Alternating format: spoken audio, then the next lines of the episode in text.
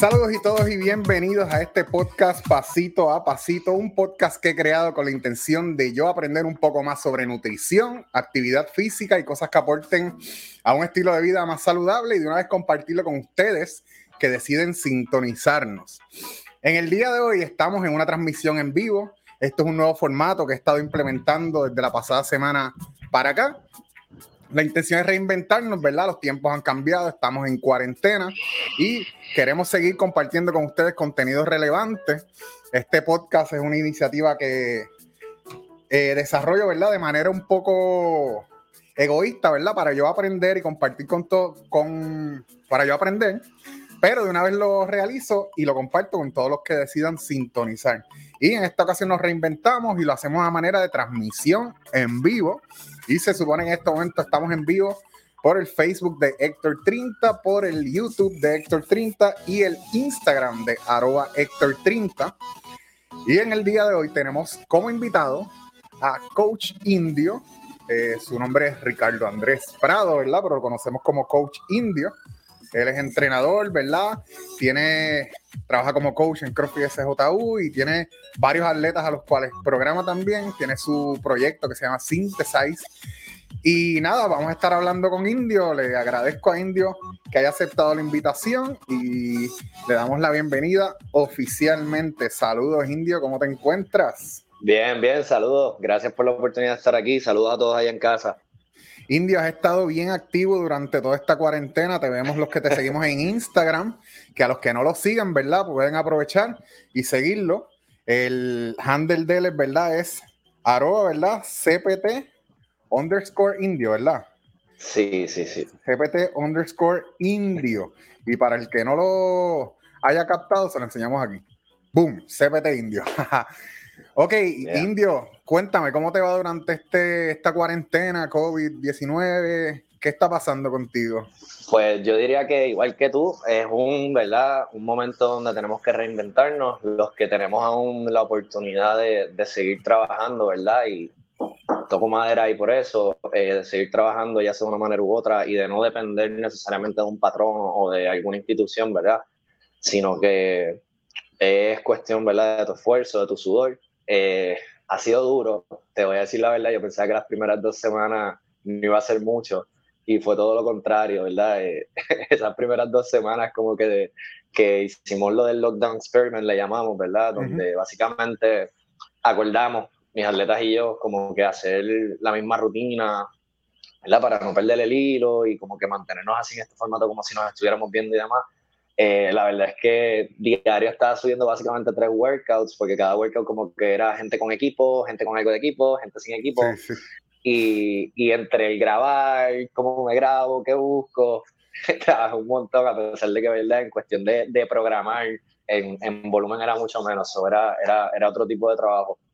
Eh, no obstante, ¿verdad? Es cuestión de reinventarse, de, de buscar la manera de lo que sea que hagas, ¿verdad? Sea consistente yo diría que muchas veces, mucha gente, ¿verdad? Empezamos bien calientes, y en varias cosas, y de momento ves cómo es el tostón de verdad y entonces quitas y, y una vez empiezas, pues no debes parar, ¿verdad? Así que yo diría que, que, es cuestión de, si no salió de a la primera, que en mi caso, ¿verdad? Esas primeras dos semanas fueron malas, eh, ¿verdad? Buscar la manera entonces, ¿verdad? De darle la vuelta y, y, seguir dándole servicio a la gente, básicamente, y darle un mini escape, así sean 10, 12, 15 minutos, 20 minutos y cada algo diferente y se, se desconectan, ¿verdad? De, toda esta situación un poco. Brutal, hermano, pero yo creo que ese proceso de adaptarse ha sido para todos y creo que lo ha hecho de una manera genial. Creo que el recibimiento de la comunidad y de todos los que se han unido a hacer tu ejercicio ha sido inmensa y lo vemos, ¿verdad? En todos los reposts que das de los atletas realizando estas rutinas en casa. Quiero aprovechar la, la, oportunidad para saludar a todos los que se han conectado, tanto en Facebook como Instagram y YouTube. Vemos que se han conectado ahí a través de Instagram, los leemos y pueden dejarnos sus comentarios, específicamente en Facebook y YouTube. Si nos comparten sus comentarios, los, vamos a, los podemos compartir aquí y contestar cualquier duda que puedan tener. Indio, me encantaría comenzar por el principio, ¿verdad? Porque te vemos ahora como coach y te hemos visto como atleta, pero quiero saber dónde, dónde sale esto, dónde comienza todo esto, eh, de niños, qué, qué actividad física realizabas o qué deporte realizabas. Cuéntame un poco de eso.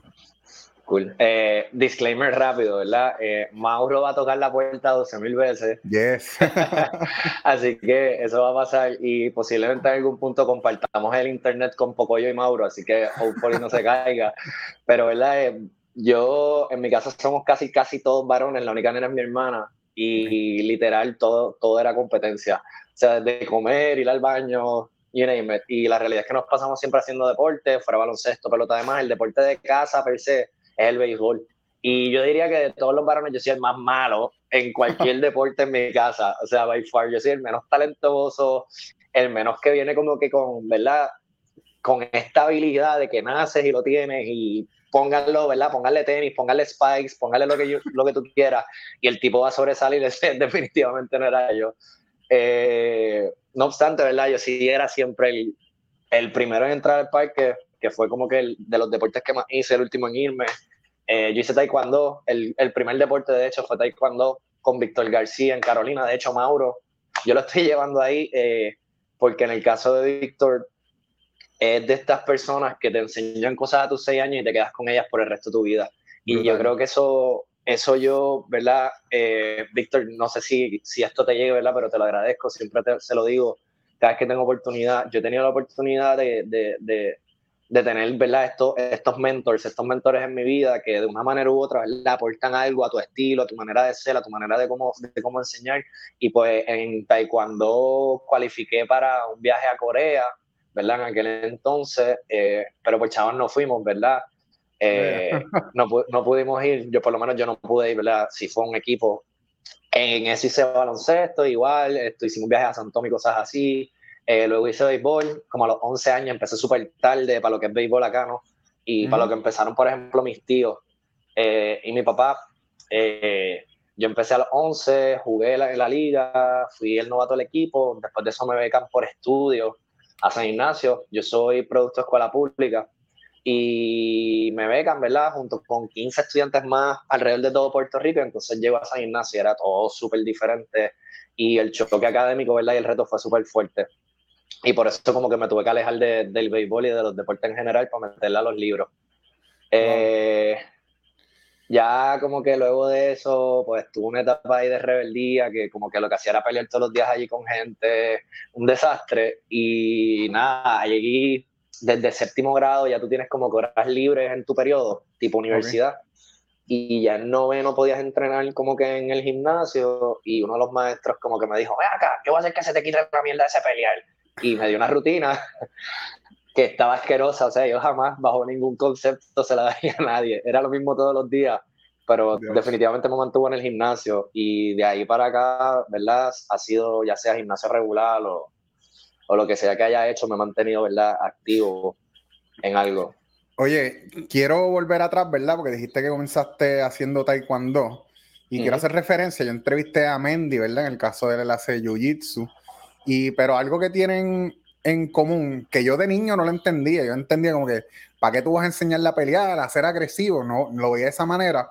Y ahora de más grande, lo veo de la manera de la, las cosas de disciplina que te inculcan, respeto, ¿verdad? Que precisamente porque sabes que puedes partirle la cara al otro, es por, la razón que quizás te aguantas más a hacerlo y esos detalles de disciplina los he visto que están en común en muchas de las disciplinas de artes marciales. No sé si es el caso también que recibiste, porque que eh, hay lecciones que te enseñaron que se te duran para toda la vida. Sí, taekwondo, ¿verdad? Es el, básicamente es el arte marcial, ¿verdad? Marcial pues de guerra, es lo que le enseñaban a los soldados allá en Corea. Eh, y parte de, por lo menos, la dinámica que hacía Víctor, ¿verdad? Era que siempre al final de la clase nos daba, vamos a decir, un proverbio o algo coreano, ¿verdad? Y siempre como que había una enseñanza detrás y esas son de las cosas que, que literalmente tú cargas el resto de tu vida que, que, en cierta manera, ¿verdad? Te aportan a tu crecimiento como persona y ver las cosas diferentes. Mauro es súper chiquito, ¿verdad? Y no obstante, hace varios, tres, cuatro meses, cuando hubo tiroteos como que en el mall de San Juan, creo que hubo un tiroteo bien nasty eh, y demás, eso es en Carolina, ¿verdad? Yo soy de Carolina, soy bastante cerca y literalmente él sentó a todos los niños, desde Mauro que tiene tres años, hasta el que es Dan, ¿verdad? Primer Dan negro, y habló de, de, la importancia de estar pendiente, de decirle a papá si está como que pendiente del teléfono, de la malicia, de esto, de cómo reaccionar. Y eso son cosas que tú aprecias porque literalmente esta persona se puede haber quedado en su currículo de tirar cuatro puños, da diez patadas, brinca, quick y vete, sino que, que, que, ¿verdad? Los enfrentan de cierta manera al, al, al mundo real. Y parte de esa disciplina, eh, en mi caso, es, ¿verdad? Gran, yo diría, parte de esa disciplina aprendida en, taekwondo es como que lo que ha aportado esta cabeza de ser telco y de darle para adelante, no importa qué lo que esté pasando. Brutal, te enseña mucho del sacrificio que tienes que hacer para alcanzar ciertas cosas, de la perseverancia para lograr tantas cosas. Te, y te enseña a verlo como si no fuera un sacrificio, punto. Esto es lo que tú quieres y esto es lo que hay que hacer y ya. Y no hay un complaint, no hay un día entre esto me pesa hacerlo, es simple y sencillamente esto es lo que hay que hacer y punto. Brutal, también, ¿verdad? Veo que has mencionado varios otros deportes y quiero destacar, o sea, que ahora quizás puedo entender mejor porque tú, yo veo que tú compartes mucho los logros de los atletas boricuas en otras disciplinas y otros deportes. No sé si de ahí es que nace ese, ese, digo, también está la parte patriótica, ¿verdad? Y la parte que son de aquí, whatever. Pero no sé si de ahí es que nace esa pasión por seguir los deportes. Eh, como te dije, en casa son, ya tú sabes, son súper atletas y eso yo creo que viene, viene de casa. De hecho, Mauro con tres años, como que con una bandera y rápido grita, yo soy boricua para que tú lo sepas.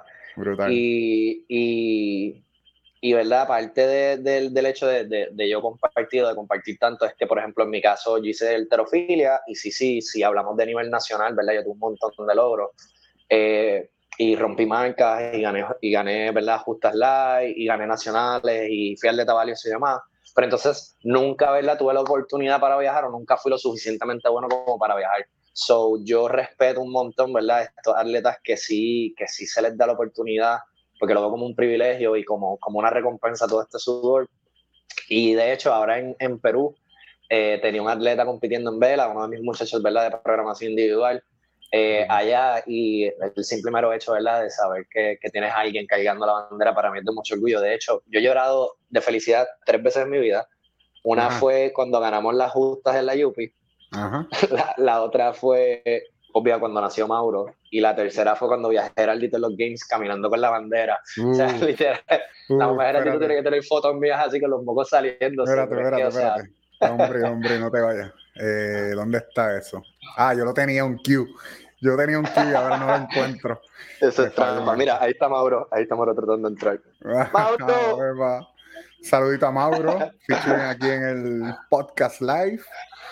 Este, mano, entonces van yendo a la alterofilia como tal. ¿Cómo entras? Porque entonces estás en la escuela y estás haciendo esta rutina que es la misma rutina todos los días, pero no era, era de gimnasio, no era necesariamente alterofilia. Sí, pues, ¿verdad? Me votan por nene bueno de ese gimnasio, básicamente. Eh, y pues nada, la persona, ¿verdad? En San Ignacio hay diferentes fondos con, con, con, los cuales becan a la gente. A mí, yo estaba dentro del fondo de, de verdad, de Mario Dubón y Edgar Saya, son su, que es su esposo.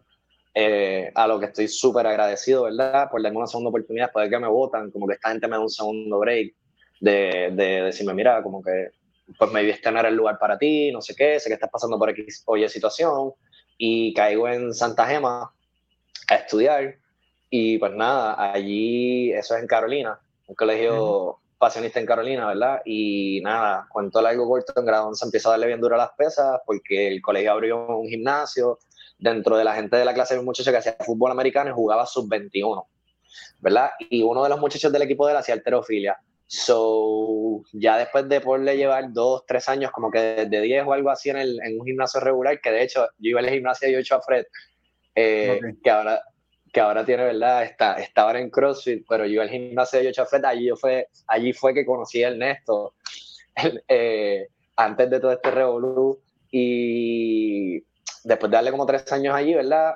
Sebastián, que es el, el amigo mío de clase, me dice, mira, como que tengo un amigo que está en la Yupi, juega fútbol conmigo, está en alterofilia y le dan beca por entrenar. Y yo dije, beca por entrenar, pues si ya yo entreno, esto es como que fácil, vamos a hacerlo. Y llego el primer día, ¿verdad? Llegando, esto es así de out of, out of the blue, ¿verdad? El Panamá dice como que, mira, este, el, entrenador es cubano y no te puedes tomar muy en serio las cosas que dice. Y ya, pues, como que. Entonces entro, salgo y lo primero que escucho es. Cabezón, le dice el pana mío. ¿Y quién pinga es el loco este que tú acabas de traer aquí? Entonces, yo tenía una camisa del Army, ¿verdad? Que yo tengo un tío en el Air Force, so él me manda una camisa del Army y me dice, ¿y tú estás en el ROTC con suerte? Y yo, no, no, esto, es un tío mío que me la mandó que está en el Air Force. Pero si está en el Air Force, ¿por qué te mando una del Army? Y yo, yo no sé, como que... y me dice, ¿y qué pinga sabes tú de alterofilia? Y yo, literalmente, 10 minutos antes me había metido en Wikipedia. So, yo le estoy escupiendo a este tipo lo que yo leí 10 minutos antes. so, en vez de decir envión, por ejemplo, que es lo normal para decir King yo dije alzando tiempos y me fui súper técnico y hablé de plano, al garete. En verdad, pensándolo ahora, me puse la soga del cuello yo mismo. Y entonces Emilio me dice, ¿y quién pinga te enseñó eso a ti? Y yo, internet, pues dale internet, vamos para adentro. Y el primer día me llamé internet o la primera semana. y, mano, el primer día fue horrible. Como que me dieron un palito que literal arrancaron de Dios sabe dónde, que maybe pesaba 15, 20 libras y literal hice más de 100 snatches con el negro de ahí al lado mío, como que esto, gritándome cómo hacerlo. Después hice un montón de cleans. No, no, no me puse a hacer jerk ese día, entonces me dice que ponga 70 kilos a la barra. Y yo ahí como que kilos, ¿qué carajo es kilos? Como que si yo vengo a hacer, ¿me entiendes? Libras, dos platos. De hecho, yo ni lo contaba en libro, decía dos platos, dos platos pesetas, lo que fuera. Y literal yo le pongo, en vez de 70 kilos totales, ¿verdad? Yo lo que hago es que le pongo 70 kilos por lado. Todo el mundo está viendo. Entonces ahí fue que conocí a Pedrito. Pedrito estaba ahí riéndose iba a decir una mala palabra, no sé si puedo hablar malo, pero básicamente... Seguro, seguro, lo que sea. El, el, cabrón de Pedrito está viendo lo que estoy haciendo y está viendo que estoy poniendo el doble, ¿ok? De lo que en realidad tocaba junto con todo el gimnasio. Y todo el mundo para, para verme despegar. Entonces yo despego la barra y por poco me parto ahí. Y ahí Emilio, ah, Emilio grita, ¡Oye! ¿Qué tú haces? Y yo, pues, como que 70 kilos. Y me dice, cojones, que son 70 kilos nada más, no sé qué. Y nada, en verdad el reto fue tan duro que el segundo día quise volver y el tercer día quise volver y fueron dos semanas asquerosas de estar dos horas allí metido haciendo lo que a Emilio se le ocurriera. Eh, pero, ajá, gracias a eso estoy acá y, y, ¿verdad? Yo se lo digo a Emilio, como que yo soy producto de él y yo siempre estoy agradecido. Posiblemente si no fuera por esa intervención de tenerlo a él, no estuviera aquí. Eh, para quien no sepa, ¿verdad? Emilio es un pesista cubano él y su hermano, su hermano fue medallista olímpico, subcampeón y campeón olímpico en el 96. Emilio llegó sexto en una Olimpiada en el 2012, fue subcampeón del mundo, campeón panamericano, campeón centroamericano, eh, campeón nacional, campeón juvenil nacional. Y pues, esta persona, ¿verdad? Es con quien yo estuve cinco años eh, compartiendo, cuatro o cinco años básicamente ahí compartiendo y aprendiendo un montón. Y así empezó. Después aprendí que Emilio a propósito te da la primera semana para que literal no vuelvas al segundo día y si vuelves, pues ya él sabe que puede invertir tiempo en ti. Pero está genial porque tú mismo acabas de decir que el reto, viste ese reto tan grande y te motivaste tú mismo a ir, así que eso está genial, precisamente lo que él le estaba probando. Sí, eh, y es que, ¿verdad? En alterofilia, por ser tan técnico, y esto tú lo vas aprendiendo después de lo que escuchas y de tu propia experiencia, eh, o sea, ¿verdad? Yo, yo, yo tengo este pedigrí en que por que con el relajito ya van, no sé, 10 años haciendo de una manera u otra, ¿verdad? El deporte, y yo todavía cometo errores. So, en realidad, en este deporte, si tú empiezas a hacerlo en universidad, que es lo que pasaba con la gran mayoría de los atletas en la UPI, que como que usualmente eran atletas que eran malos en todo lo demás, se los dije que yo era mal atleta, y te tiraban allí donde Emilio, y Emilio hacía de tripas corazones bien brutal, y como eres nuevo, tú en realidad vienes a despuntar en tu tercero, en tu tercer año con suerte, cuarto, quinto año. Ok, ok. Y piensa en coger a cualquiera, dedicarle dos años y que cuando entrara a clases más complicadas o lo que fuera, o cuando apretara el entrenamiento, cuando empezaran los dolores, porque ¿verdad? el terofilia es un deporte súper traumático, que se quitara. Y perdiste dos años. So, por eso Emilio era tan, tan tirano así esas primeras dos semanas, porque pues él, él, quería ver de que tú estabas hecho. Sí, sí. Que es algo que, que, que, yo hago en cierta medida con la gente que me dice que quiere competir, súper a propósito, precisamente por eso, porque la gente se cree que porque parte la clase y qué sé yo, en su box o lo que sea, pues ya estoy ready para competir y ya esto es lo que yo quiero hacer y yo voy para los CrossFit Games y en verdad no es así. Así que si a alguno le interesa que Indio le programe, ya sabe cómo va a arrancar la cosa. Ay, la verdad es que yo quiero entrenar gente que así que se quiera ver bien sin ropa, da menos dolor de cabeza que los atletas.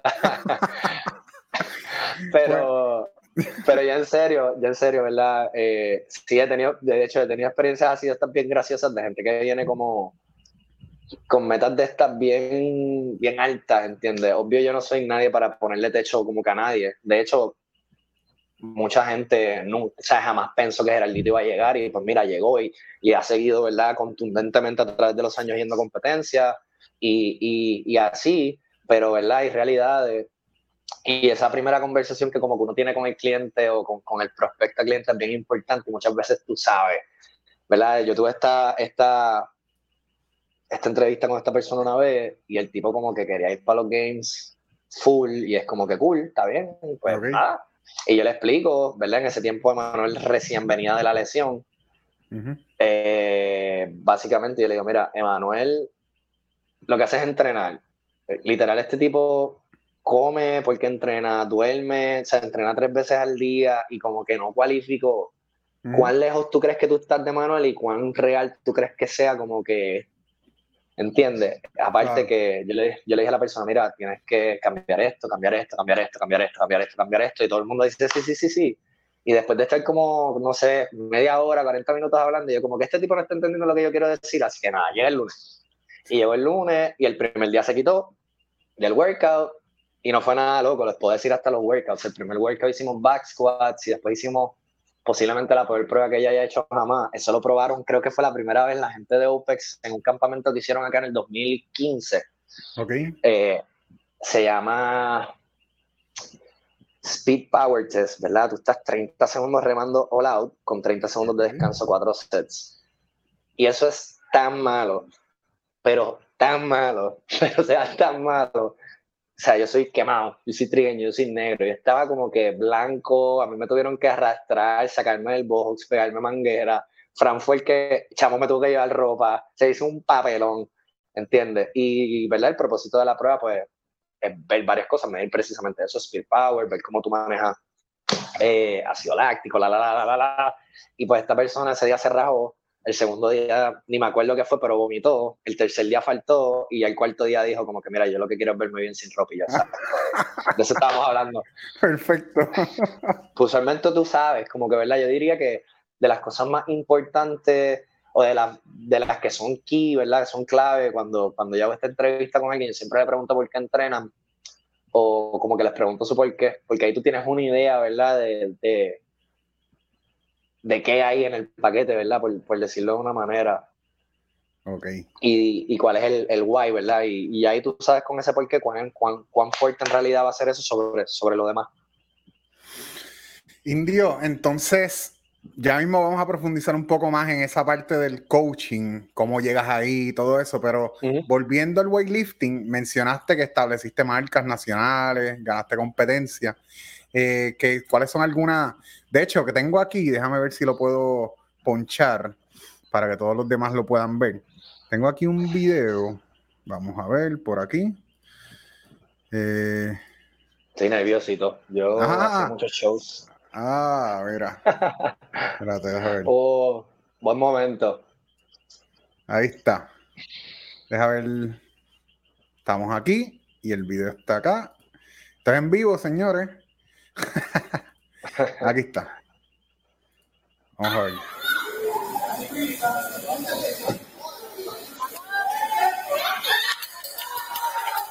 Ahí dice Torneo Vaquero 2013, 125 kilogramos de arranque, alterofilia, Río Piedras. eh, en el. Eh, Cuéntame de entonces experiencias competitivas y de marcas y etcétera que hayas tenido. Pues como ven ahí, yo era un loco.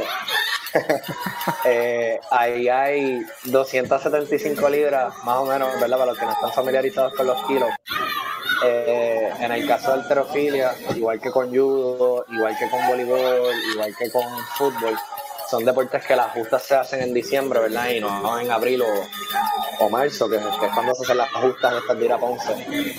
Eh, So, el vaquero, ¿verdad? Es como que la, esta competencia cualificatoria, no iban todas las universidades, pero sí era este punto de saber como que, ok, yo estoy aquí, fulano está acá, y, y como vieron a ellos, ¿verdad? Ya era bien pasional y me, me lo tomaba más en serio de lo que debía. Eh, yo, de estas cosas, ¿verdad? Que como que forman a uno, yo, o sea, vi Pumping Iron de bien nene, 9, 10 años, qué sé yo, y ver como que cómo era Arnold, esa dinámica de cómo era Arnold en el, en el ¿verdad? En el backstage con, con, su, con sus compañeros y ese trash talk, entonces, ¿verdad?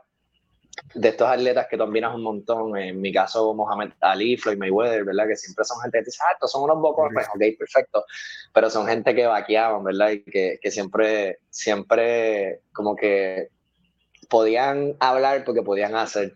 Y en verdad, Emilio, Emilio le encantaba echar fuego, ¿verdad? Gajar, la fogata. Y como que Emilio iba para donde mí a calentarme la cabeza y me decía, tú eres aquel. Tú no puedes dejar que aquel te gane, no sé qué carajo. Y pues, qué sé yo, y me decía, por ejemplo, mi categoría, ¿verdad? Por ser de las del medio, usualmente éramos 20, 22 atletas, éramos un montón de las más llenas. Y a veces hay ocho tableros en la parte de atrás y como que Emilio me decía, acuéstate a dormir y no le prestes el tablero a nadie. Si alguien te pregunta, le dice porque, que es porque es una mierda. Y literal, yo me acostaba a dormir y alguien, mira, como que puedo calentar ahí contigo. Y yo, las mierdas no calientan aquí. y obvio, y obvio, pues, ajá, todavía hay gente que como que no me saluda. Sí, y hay gente que pues sí se lo toma súper personal. Hay otros que no, que después nos reímos y, y hablamos de eso. Pero sí, a mí me encantaba hablar mierda bastante y especialmente como que poder vaquearlo.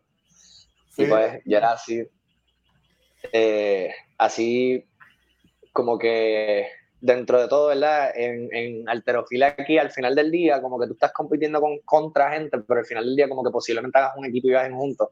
So, teníamos súper buena amistad con la gente de, de Calle, de la Universidad de Calle, del Turao, ¿verdad? Con Jimmy, eh, con Luzunari, Miguel Luzunari, que es el entrenador de, era el entrenador de Calle y así sucesivamente, ¿verdad? Con diferentes universidades que en realidad era como que yo no sé si en ese video estaba pintado, maybe sí, maybe no, pero yo como que me pintaba la cara y no era Ricardo y era indio y ya, y es como que voy a competir y tú me importas un carajo y si había alguien del gimnasio que estábamos, que éramos panas, o sea, estamos en, de la misma universidad, a veces cogemos mismas clases, entrenamos juntos todos los días, pero te tocó con mi categoría y era como que yo te quería ganar a ti, tú a mí y ya.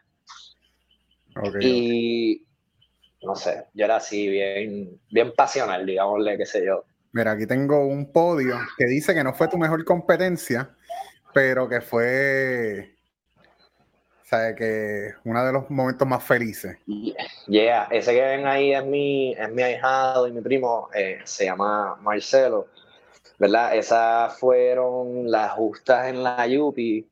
Eh, para que tengan idea del, del como que del, del donde estaba la Yupi, en el equipo de nosotros habían dos muchachos que su papá fue del último equipo que ganó oro en varones de la universidad. So, en nenas, eh, Emilio sí habían ganado uno que otro campeonato, pero nunca en nene. Y como que ese año todo se alineó, llegaron gente súper buena y todo estaba ahí como que donde se suponía, por decirlo de una manera. Entonces, pues yo para ese punto la verdad es que le dedicaba más tiempo a la alterofilia que a cualquier otra cosa y me lo tomaba bastante en serio. Y literalmente la, la noche antes de, de, competir yo no dormí, o sea, dos noches antes de competir no dormí montando todo el stage y dándolo todo ready, la UP del gobierno. So, básicamente nosotros pusimos los chavos para decorar todo, preparamos el piso, eh, las truzas, ahí no se va a ver, y vi la camisa se ve un poquito, pero verdad, tiene el logo de CJU, de Tropical, de CrossFit Upload, de Barrio 12. En ese momento, ¿verdad? Y digamos, esta iniciativa de, pues, la UP nos decía o cogen botas o cogen uniformes.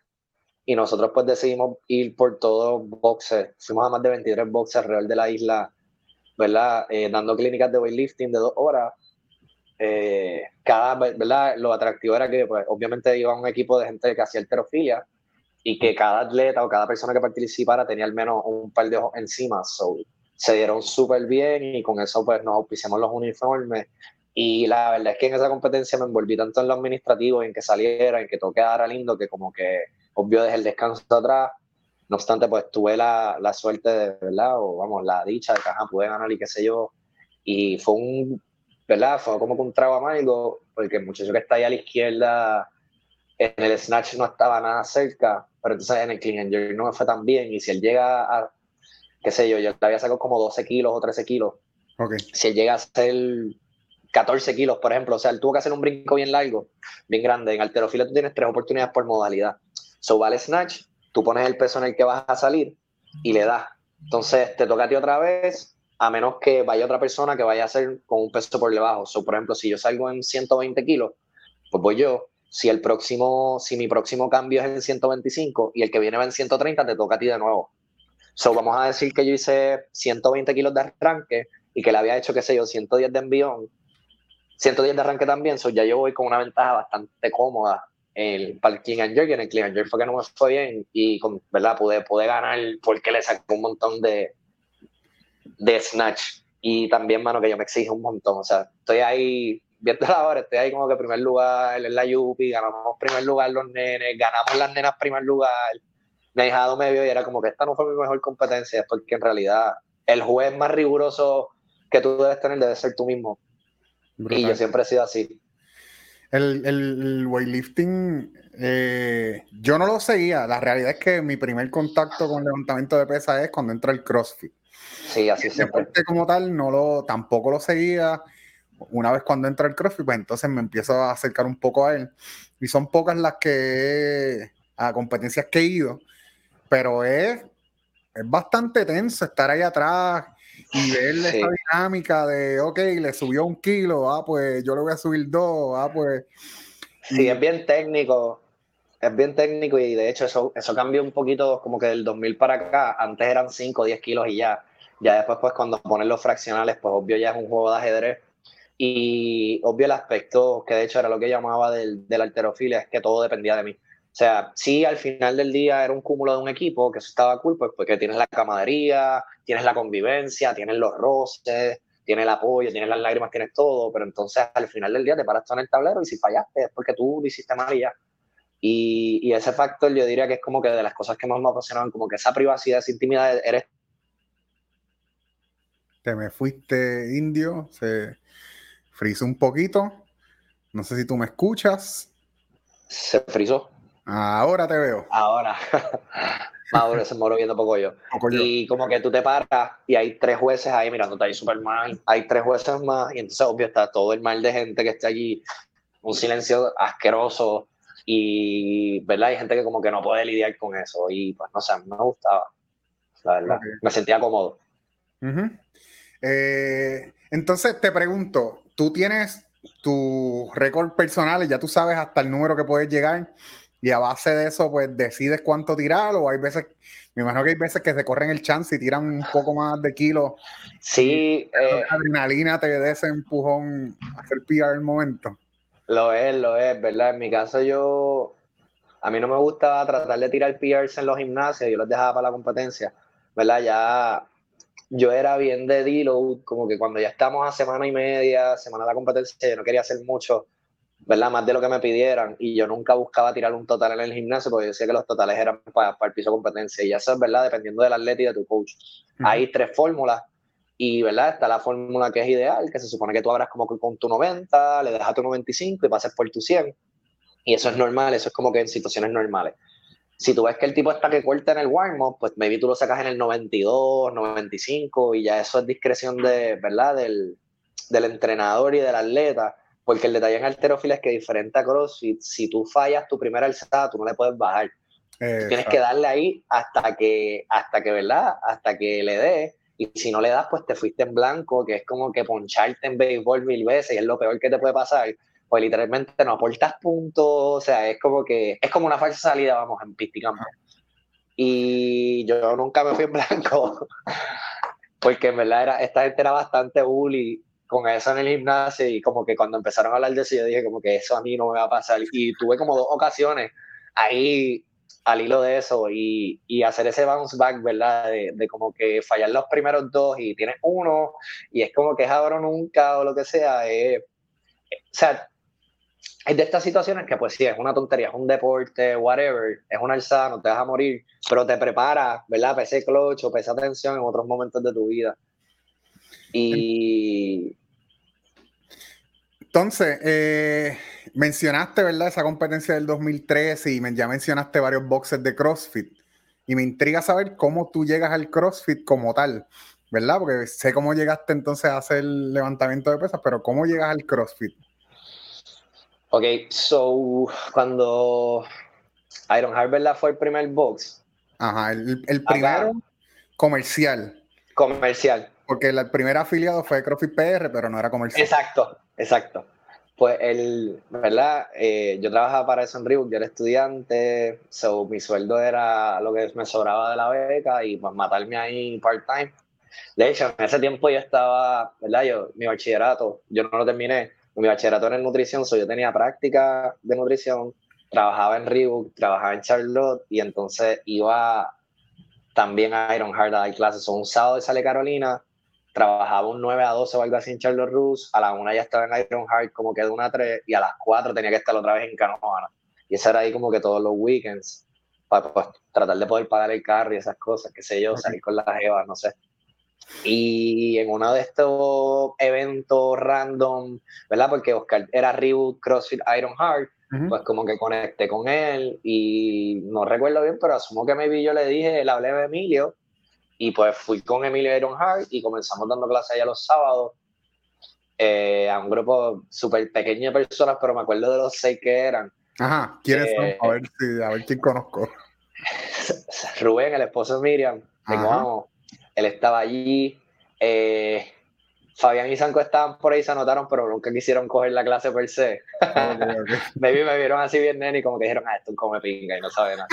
eh, ¿Quién más? Eh, de los coaches, de los coaches de Ironheart habían dos y Tati estaba allí siempre en el front desk. La yo conozco a Tati desde allá 2000, no sé, 12, 2013, algo así.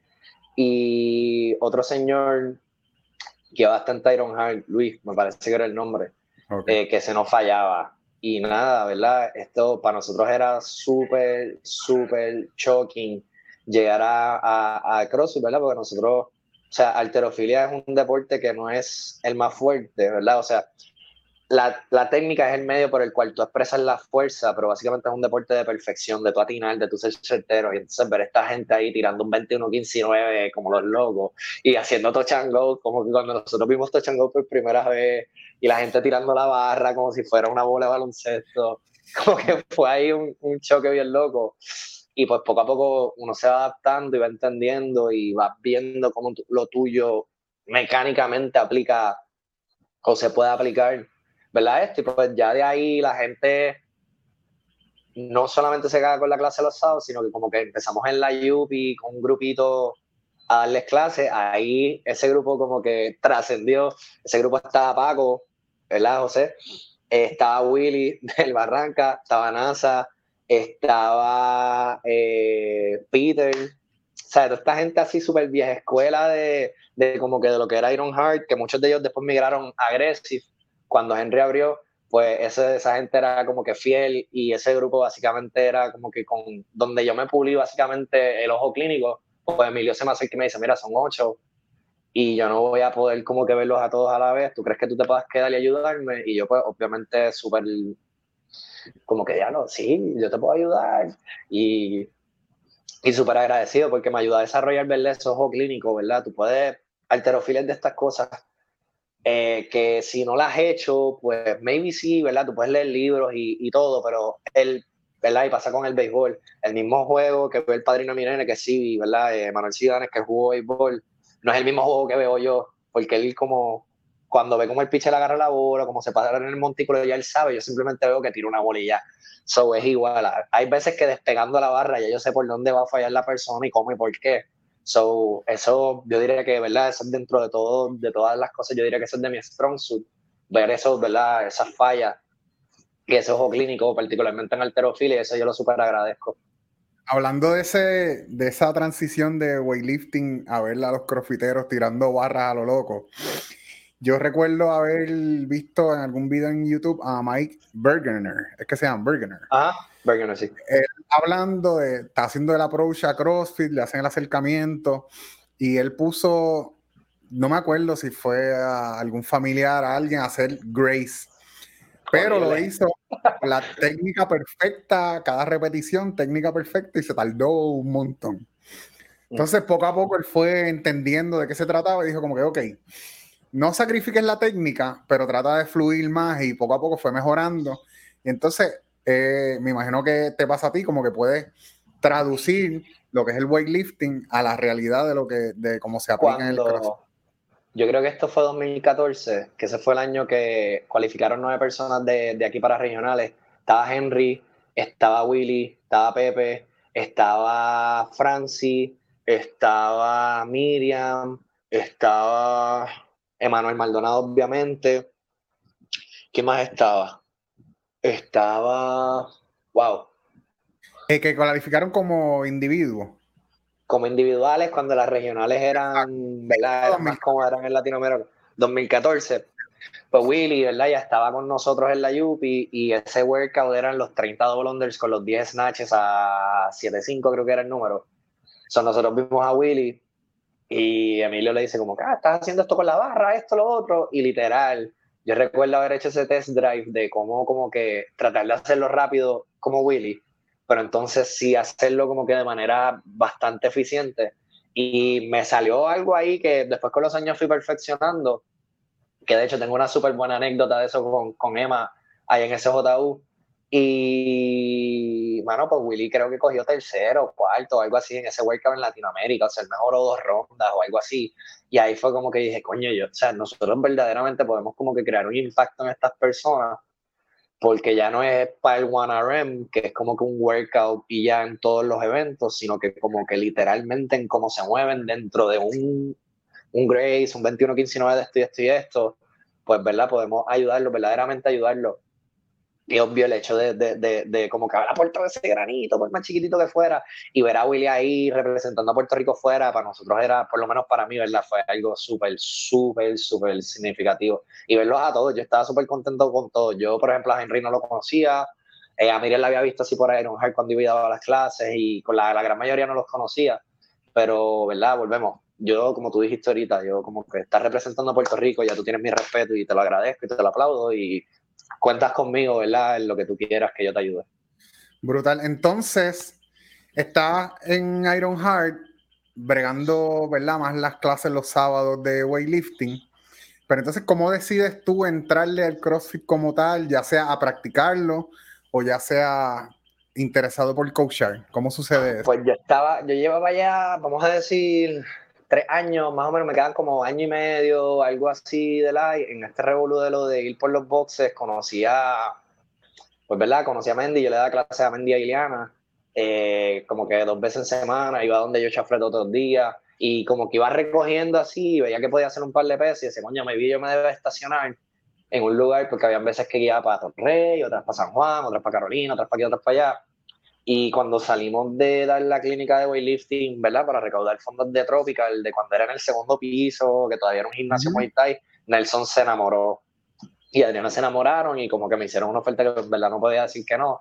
So, yo guiaba de Carolina para Cagua, para Río Piedra, para Cagua, para Carolina. Y, fue como que mi, primer, mi, ¿verdad? mi primera experiencia así dando clase en un box per se. Y lo amé, ¿verdad? Eh, obvio de todos los lugares, ¿verdad? Y esto yo siempre, y no estoy hablando de ellos, ¿verdad? Pero es algo que, que, yo siempre le digo, de hecho le estaba hablando con, con un pana que, que, como que está en un trabajo que no le gusta y le dije, mira, si no te gusta el lugar, pues ya por lo menos sabes cómo no debes hacerlo, qué cosas no debes hacer. So, es siempre, ¿verdad? Verle que tú le puedes sacar y el día que pues ya tú no estés a gusto o que en tu caso ¿verdad? Que en el caso de un entrenador, más que un entrenador, nosotros, ¿verdad? Lo que ofrecemos es un servicio al cliente. So, el día que tú entiendas que tu servicio, ¿verdad? Va a ser menos, pues porque tienes algún, no sé, algún tipo de problema o algo, pues vete al lugar y ya, como que el cliente no tiene que sufrir por eso, porque a última hora, ¿verdad? No es el más certificaciones que tenga, no porque tú hayas sido un atleta sea, de Olimpiada o de CrossFit Gamer, lo que se quiere decir que tú seas buen coach. No, ¿verdad? Son muchos factores y a última hora yo pienso que lo clave acá es el servicio que tú le brindas a la persona y la atención y cuando ya tú no te sientes maybe como que cómodo en un lugar y demás, pues tú arrancas. Yo en mi caso salí de Caguas pues, por, por el maratón que te dije que cogía. Sí, sí, sí. que estaba asqueroso. En eso conocí a Manny y Manny casi no habla. Fui a darle la promo. Yo iba así, yo iba como los locos, caía el bot con un papel y les decía. Y Manny casi no habla y estuvimos como tres horas hablando. Corté clase por él y todo. Ah, eh, y nada, pues después como que básicamente me mudé a Vida Una, pues ya y me queda mucho más cerca de la Yupi. Y pues yo diría que ya de ahí como que lo del resto, ¿verdad? Sí, historia, ¿verdad? Eh, después pues tuve la oportunidad de estar en SJU. ¿En y, qué año, ¿en qué año SJU? Mm, yo creo que yo debo llevar ya como cinco años. Porque, ¿sabes qué? Hoy mismo me llegó un email y yo saqué el Level 1 el 3 de mayo del 2015 y yo diría que algunos meses después entré a SJU So, exacto, yo cumplo cinco años ahora con ellos y obvio ha sido como que de estos lugares como que tú puedes ver, ¿verdad? Que, que, me ha dado la oportunidad de crecer, no solamente ser este tipo que pues está aquí porque es el powerhouse de weightlifting en Puerto Rico, lo que sea, sino porque me he podido desenvolver en otras áreas que quería explotar y, y o sea, yo obviamente súper feliz por eso. Brutal. Entonces, ya que hablamos de eso, coges el level 1 en 2015 de CrossFit. ¿Y qué, otra, qué otras experiencias o qué otras herramientas de, de, aprendizaje y de capacitación has utilizado durante tu proceso, verdad? Que te han ayudado a formarte como entrenador. Pues mira, hoy mismo pagué como tres certificaciones, ¿verdad? Eh, por básicamente por tiempo mayormente estoy cogiendo cosas que sean más tipo online, de las cosas así que como que más, más han aportado eh, a mi formación, yo te diría que son los cursos de SCP de, de OPEX. Yo tuve la oportunidad de, de, que hubo un año, yo diría hace como dos años, dos años y medio, vino James Fitzgerald y como que ofrecieron dos cursos en uno. Eh, ahí pues SJU, volvemos, o sea, como que con lo que yo no con lo que yo ganaba en ese entonces como o sea por dar tres cuatro clases obviamente no me iba a dar para pagar los dos mil o mil y pico que era so básicamente votaba como que me hace un préstamo me da el break de hacer un préstamo me pagan el curso y yo voy y por lo que ellos saben que estoy súper agradecido eh, y de ahí pues yo diría que gran parte de las cosas de OPEX o, lo más que yo destaco de, ¿verdad? De, de ellos es cómo interpretar ¿verdad? los sistemas de energía porque claro yo vengo de alterofilia yo tengo principios, o por lo menos tengo contacto ¿verdad? con estos principios de carga, sobrecarga, sobrecompensación, de este volumen de reps con, asociado con este peso, o este peso con este descanso, o estás en esta fase. Eh, que de hecho podemos hablar de eso en cualquier otro momento, podemos estar horas. Por eso estoy pasando súper por encima, ¿verdad? De los principios de programación y eso. Pero básicamente cuando llegas a OPEX y, porque esa era una de mis dudas, yo decía, ok, perfecto, yo entiendo cómo pueden programar para el squat, para el deadlift, para whatever, you name it. Y inclusive para la gimnasia lo puedes traducir bastante, ¿verdad? Lo que haces en weightlifting para allá, pero entonces, ¿cómo carajo programar los workouts? ¿Cómo saben por qué 20, por qué 21, 15 y 9? ¿Por qué correr 200 metros? ¿Por qué esto? Y el llegar a OPEX como que, ¿verdad? Que de hecho, estos son principios que por muchos años después, ¿verdad? Tú sigues leyendo libros y ando para aquí y para allá, son cosas que se utilizan en pisticampo ¿verdad? Eh, porque obvio es correr, pero por ejemplo el estímulo o el sistema de energía que usa el que corre 100 metros no es el mismo que el de 800, que no es el mismo que el que corre el maratón. Son estos principios, ¿verdad? Ellos como que los cogen y los adaptan a lo que es Mixed Model Training, que básicamente es CrossFit, te mezclan todos estos elementos y, y, te da ese panorama y eso fue como una explosión porque tú dices como que anda para el carajo, ya entiendo. Y, ¿verdad? Yo diría que eso ha sido de las demás pesos eh, si yo siempre digo a los que como que se me acercan y me preguntan que están interesados, antes de como que tirarle a OPEX, ¿verdad? Si son gente que no son coaches, que como que lo que quieren es aprender, yo siempre como que les recomiendo que pasen primero, por ejemplo, por el de Functional Bodybuilding de Marcus Phillips. Ajá. ¿verdad? Esto es un anuncio político no pagado. Eh, pero, ¿verdad? Eh, es como que un pisco labi de lo que vas a coger en Program Design de OPEX, para entonces mucho más resumido y volvemos, tiene esos principios sólidos que yo veo en alterofilia, que OPEX ¿verdad? predica y que muchas otras ¿verdad? de estas programaciones que tú ves que funcionan porque ves los resultados, pues eh, los tiene ahí. So, si tú estás como que en ese journey que quieres, como quisieras aprender un poco más de esto, maybe no quieras arriesgarte a pagar mil pesos, dos mil pesos, cinco mil pesos, lo que sea que estén costando X módulos, quieras pasar por ahí, primero, que obvio es mucho más módico y entonces ahí tú ves en realidad si te gusta, si no te gusta, si te intriga, si te llama y de ahí parte. Eh, y obvio, si girara la cámara, puedes ver el regrete de libros, como que ahora mismo, hoy me terminé, yo siempre estoy leyendo dos, tres, a veces cuatro libros bien obsesivos, Pero, por ejemplo, hoy mismo me terminé uno que se llama eh, Sweet Poison, ¿verdad? Que habla del azúcar y básicamente como que como el azúcar ha tenido, ¿verdad? Alta, alta relevancia con la obesidad y todas estas enfermedades que salen de ahí, la tasa de mortandad y eso. Eh, ¿verdad? Usualmente me estoy leyendo como un libro de estos de placer, uno del trabajo y un cómic, ¿verdad? Y, y pues, ajá, hoy raje, o sea, en estos días raje se he leído un montón. Yo creo que ya cuando acabe la cuarentena posiblemente haga un post compartiendo las cositas que he leído. Pero, por ejemplo, si estás empezando y te gustaría, por ejemplo, leerte algo, viendo los que tengo ahí. Uh, ok, si fuera de nutrición, ¿verdad? Yo diría que el de RP Strength, que en ese tiempo era Renaissance Diet, es bien bueno, ¿verdad? Eh, volvemos, yo cursé, ¿verdad? Algunos créditos en nutrición en la universidad y, y obviamente tiene súper buenos principios, está bien fácil de entender, no tienes que coger bioquímica o química 2 o química orgánica para entender lo que te está diciendo el libro, funciona, lo puedes aplicar, lo puedes construir tú, eso está súper bien. Eh, si te interesa un montón la alterofilia, el de Olympic Weightlifting de Greg Everett, súper bueno, es un tomo grueso, ¿verdad? Que pues eso lo hace difícil moverte con él y demás, pero eso es más un, un libro de estos de referencia, que es como con una Biblia, que por ejemplo, si tú quieres saber algo de corregir X movimiento, literal, tú vas al glosario, buscas, Y, y apuntas ahí. Eh, y, por ejemplo, un aspecto ¿verdad? que no mucha gente toca, pero el libro de Chasing Excellence de Ben Bergeron es excelente, ¿verdad? Para hablar del mental game y el de Mentality de Jason Calipa también. Eh, so, nada, si quieres leer tu libro de esto, me avisas, me preguntas, me pueden escribir por el inbox o lo que sea. Y les puedo dar varias recomendaciones.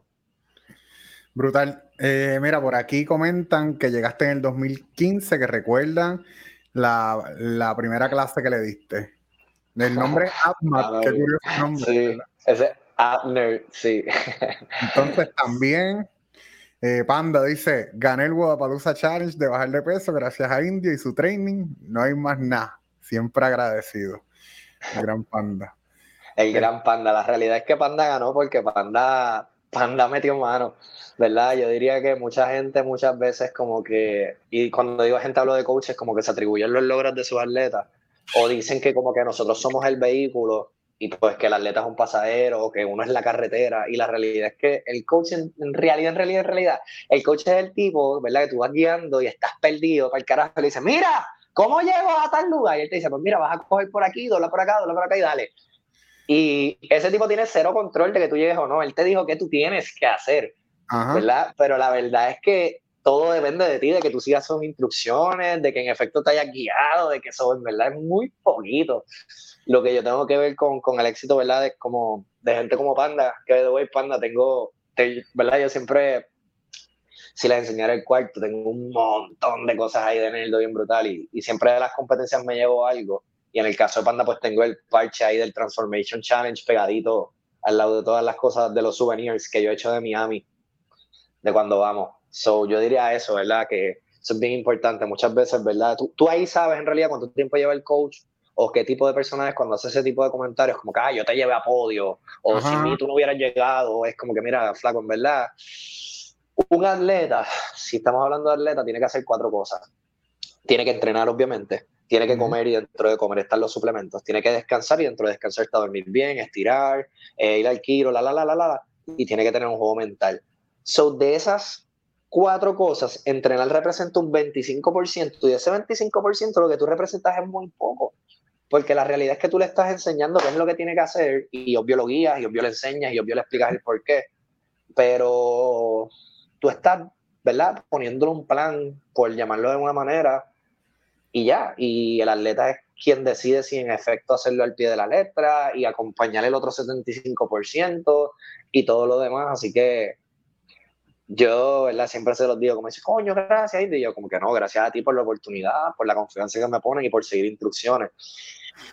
puede ser el mejor atleta con un coach que no es tan que tiene tanto pero si mete mano, al igual que puede ser el mejor coach y un atleta que no hace las cosas, pues no va a llegar a ningún lado. Sí, es que, mano, eh, ¿verdad? Geraldito es, Geraldito es de estos tipos, ¿verdad? Que, que en papel y de fábrica tú lo ves, como que cuando yo lo vi por primera vez, ¿verdad? Hablando de, de ellos, fue un chamaco de la Yupi, Kevin, que de hecho lo pueden buscar, se llama The Action Man, está en lucha libre ahora. Brutal. Eh, y en verdad sube, un contenido salvaje, de gracioso y obvio, stones bueno. Eh, Kevin como que me dijo, mira, ¿tú sabes quién es Geraldito? Y yo, mira, no, ese chamaquito es fuerte, pero se va a romper, no sé qué, habla con él. Pues porque Kevin ya sabía que yo estaba bastante más adentro que el resto de los compañeros en alterofilia. Y eh, pues nada, se da la competencia esta de In the Mountain. Yo fui a la primera a competir. Eh, que de hecho fue mi primera competencia en CrossFit. Y, y, de leche la pude ganar. Y digo de leche porque es que en verdad, como fue el primer año de ese evento, casi nadie de la gente relevante de aquí en realidad fue.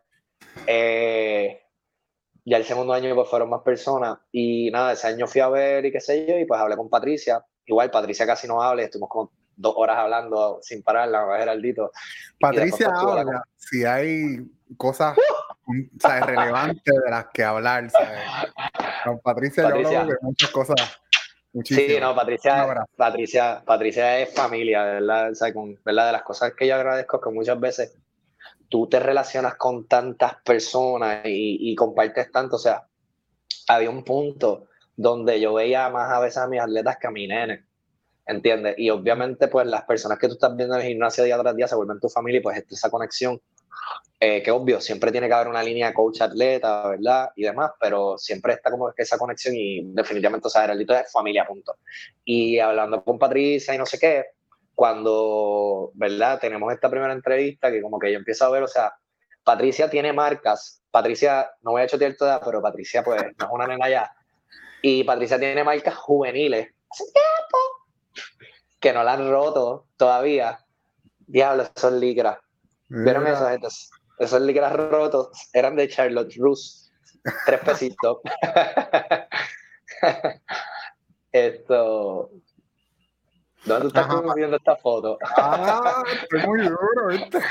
Esto, pero ajá, como que cuando tú hablas con Geraldito y ves el pedigrí, o sea, Geraldo Padre tiene 40 plus y es un tipo que Max de Backsquad te tira 520, 530 libras. La mamá tiene marcas todavía juveniles que nunca la han roto y que posiblemente nunca le rompan. Los tres tíos como que escuchaban el apellido Richardson y se quedaban encima en la pista porque sabían que tú ibas a competir por segundo lugar. So, genéticamente, de fábrica, Geraldito sale con un motor V8 y a lo mejor este carro es igual, pero es un tres cilindros, ¿entiendes? So, ahí viene el caso, ¿verdad? Que tú estás comentando ahorita, que a lo mejor el coach, pues, es normal, o es average, o es lo que sea, pero tiene un tipo con tanto talento entre las manos que, pues, sobresale, ¿verdad? Eh, por eso yo digo como que Geraldito llegó y todo, pero yo diría que los cambios más con Geraldito fueron cosas de orden, ¿verdad? Geraldito era un nene y, ¿verdad? Geraldito todavía es un nene, vamos, Geraldito tiene cuánto, 20, 21 años. Y yo lo cogí como con 15, 15, 16 y Geraldito era, ¿verdad? Un nene que si veía a alguien haciendo clean pesado, se iba a hacer clean pesado, que si veía a alguien haciendo monsolop, hacía monsolop, que la escuela hacía pelota, bailaba, esto, lo otro, y como que él me dijo su meta y, él fue súper claro. Yo quería ir a los CrossFit y yo le dije, ok, ¿qué cosas tú haces en la escuela? Y él estuvo hablando como dos minutos, y yo, ok, nada de eso lo puedes hacer. Y hicimos pruebas, y me acuerdo que de las primeras cosas que le dije después de las pruebas, yo le dije, a ti te habían dicho que tú eras una mierda. Y él se queda ahí como que, una vez. Y yo, pues esta es la segunda vez. Esta es tremenda mierda y hay trabajo con cojones que hacer. ¿Y cuántos años tenía Geraldito? 16, y se lo dije frente a los papás. Ya, eh, pero, pero, pero yo me imagino, ¿verdad? Que ya teniendo dos padres que hacían ah, deporte anteriormente, ellos quizás podían entender por dónde tú ibas. Porque claro, es que eh, mi miedo con él era, ¿verdad? O sea, todo era Baby Geraldito, que si esto, que si lo otro. mi miedo con él era que él llegara como que aquí estrellado y es como que no, o sea, nosotros tenemos trabajo con cojones que hacer, llegaste tarde de cuando yo te quería, pues Geraldito empezó conmigo en agosto, so, literalmente el otro agosto estamos en los games y, y, yo quería que literal sal de The Mountain, termine el Open, lo que sea que vayas a hacer y ven. Y, pero nada, no fue así, pero nada, metimos manos. Obviamente Geraldito entrenando es un animal, es súper disciplinado. Y al principio todo lo, lo, lo, cuestionaba y a mí me encantaba, ¿verdad? Porque para eso yo estudio, para eso yo me quemo las pestañas, para eso cojo certificaciones. Y como que me decía, pero de verdad, yo no voy a hacer squat en ocho semanas. Y yo, es que tú no debes estar haciendo squat, punto. Eh, porque pues de las pruebas que le hicimos, el trabajo del single leg work era malísimo. O sea, esto era un tipo que te podía escoger 400 libras, pero no te puede hacer lunges con 50. Entonces tú sabes que hay algo mal. Y entonces Geraldito nunca en su vida había tocado un dumbbell. Y como que yo le digo, mira, coge 5 libras. Y él, 5 libras, yo he cogido 20. Eh". Y yo, ok, coge el de 20, dale, te voy a ver. Como falles con el de 20, ¿sabes qué? Y le ponía un castigo X. Y como que fue aprendiendo ¿verdad? Y qué sé yo, después de esas ocho semanas de, por ejemplo, no haber hecho nada de squat, Geraldo mejora, o sea, Geraldo ya squat ya pesado, mejora 30 libras de back squat, y yo creo que ese fue como que el statement del que, que empezó a confiar. Y, ¿verdad? Yo no quiero que malinterpreten con esto, que a mí no me gusta que me pregunten, al revés, a mí me encantan los atletas que preguntan y que cuestionan, porque de eso se trata y para eso yo estudio. Si fuera comete este papel y ya, pues qué sé yo, para eso ve, no sé, con training y ya. eh, pero yo creo que eso fue como que este leap of faith en el caso de Geraldito, que él dijo, ok, como que este tipo sabe lo que está haciendo y después de batazos, de lágrimas, de, de puñetas, de cuánta cosa, pues obviamente el tipo llegó y, ¿sabes? Metió mano y, y, logró su meta, que, al final del día esto se trata. Yo, como dijo ahorita, yo soy el tipo que te dice qué dirección llegar y hopefully, ¿verdad? Si sigues esas direcciones, llega. Y como que esa es mi, mi satisfacción, ¿verdad? Brutal. Indio, yo te he visto en competencia y eres alguien que está ahí al lado de tus atletas, ¿verdad? Eh, lo, veo, lo he visto bastante, lo vi más recientemente allí en Extravaganza. Y aquí voy a poner una fotito ahora. Ahí estás en el piso. Eso para mí, yo creo que era hasta una final, yo creo, porque están las plataformas ahí. Sí. Eh, sí. Sabrá Dios, sabrá Dios qué final era. Este, pero he visto como que te caracteriza eso mucho, ¿verdad? Y hemos, eh, hemos hablado mucho de los coaches, ¿verdad? De cómo entendemos que la mayoría del trabajo lo tiene el atleta y cómo el, el coach es el que guía básicamente al atleta. Pero también el, en el momento de la competencia hay distintos approaches de los coaches. Algunos están alejados y tú trabajas, sigue el plan y sabes lo que tienes que hacer, y otros son más vocales. A ti yo te veo ahí que estás con ellos y celebras con ellos y si hay que llorar, lloramos. Eh, siempre ha sido así, ¿cómo nace eso, verdad? ¿Qué tal? Mano, yo creo que eso es algo inculcado, ¿verdad? Eh, esto, mis abuelos, ¿verdad? Básicamente son como que quienes se encargan de mi crianza, básicamente, pues porque mis papás tenían que joderse un montón trabajando para poder darnos de comer a mí y a mi hermana. Y qué sé yo, me dejaban a las 5 de la mañana en casa de mi abuela de tres meses y me buscaban súper tarde en la noche. Y doña Celia, que falleció hace siete meses, se cumplen hoy, esto era así. Y nada, yo diría que, que es conducta aprendida, ¿verdad? Porque dentro de todo, tú tienes, ¿verdad? Yo sí entiendo que hay coaches así tipo Phil Jackson que no dicen nada, que como tú dices, dale, mete mano, tú sabes lo que tú tienes que hacer. Pero yo diría que parte de, de tu trabajo como coach, ya cuando estamos hablando de una competencia, es pensar por el atleta, ¿verdad? y, y, decirle el camino. Yo vi esto de Machan en, en una competencia y me estuvo bien curioso y después pues tuve la oportunidad de hablar con, con Alfredo Cifredo cuando él estaba cuadrando lo de Road to Revolution, él visitó todas estas regionales y como que le pregunté qué él vio de ahí, yo todavía no estaba ni pensando en CrossFit, bueno, sí estaba pensando porque obvio le pregunté, pero todavía no estaba de coach ni nada, y a mí me estuvo bien curioso que Machan, la cuadra señales con ellos, y desde afuera él se trata de postear siempre en, un, en algún lugar, tú lo has visto que yo lo hago todo el tiempo, yo siempre hablo con alguien. En Viral, por ejemplo, yo tenía nueve atletas más o menos, yo estuve corriendo todo el fucking weekend y yo terminé como si hubiera competido. Eh, y yo siempre hablaba con alguien para que me guardara el espacio, porque a mí me gusta estar en un lugar donde yo vea todo lo que esté pasando. Porque tiempo que la persona suelta la barra para estar mirando es tiempo que pierde. Y tiempo que tú estás como que tratando de estar pendiente al, al que está al lado te saca de tu foco. So, en ese sentido, yo digo que yo soy tan vocal y o tan presente en la competencia porque mi trabajo, a como yo lo veo, es dejarle saber al atleta que tiene que hacer. Por ejemplo, todos los míos que han competido saben qué es esto. todos saben qué es esto, todos saben qué es esto, y diferentes señas, whatever que hacemos, eh, que coordinamos, ¿verdad? Para que ellos sepan como que, mira, tienes que apretar, hay que cambiar, hay que darle, hay que esto y hay que lo otro, y, y la verdad es que a mí me llena mucho ser, qué sé yo, los primeros brazos ahí donde caen encima así todos sudados, todos jodidos, esto después de un workout, porque al final del día, ¿verdad? Pues uno los prepara como que para que den el máximo. Yo no soy de decirle, y de hecho le puedes preguntar a Geraldo, a Walber, ¿verdad? Que Walber fue, Walber como que su meta fue, quiero ir para el Guadalajara y lo logramos, pero yo ni una vez le mencioné a Walber el Guadalajara, igual a Geraldito, y, pero ni una, ni una sola vez.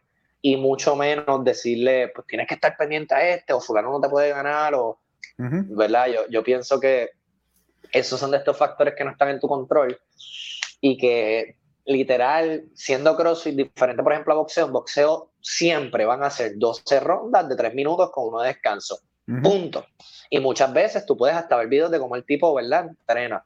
En pelota, pues tú sabes que son 9 innings, 3 out, tágata. Y así con todos los deportes. El detalle con CrossFit es que es un salto afuera, ¿verdad? Es lo que es. Y ajá, en esta competencia a lo mejor el muñeco te cuadra y a lo mejor no y a lo mejor pues tú estabas en posición de ganar, pero pues último workout sale algo que tú no haces y tú tienes que aprender a lidiar con eso, ¿verdad? Entonces yo pienso que estar pendiente de esa mierda y encima estar pendiente de lo que está haciendo el al lado es como que son muchas distracciones y yo prefiero como que vamos a enfocarnos en una cosa.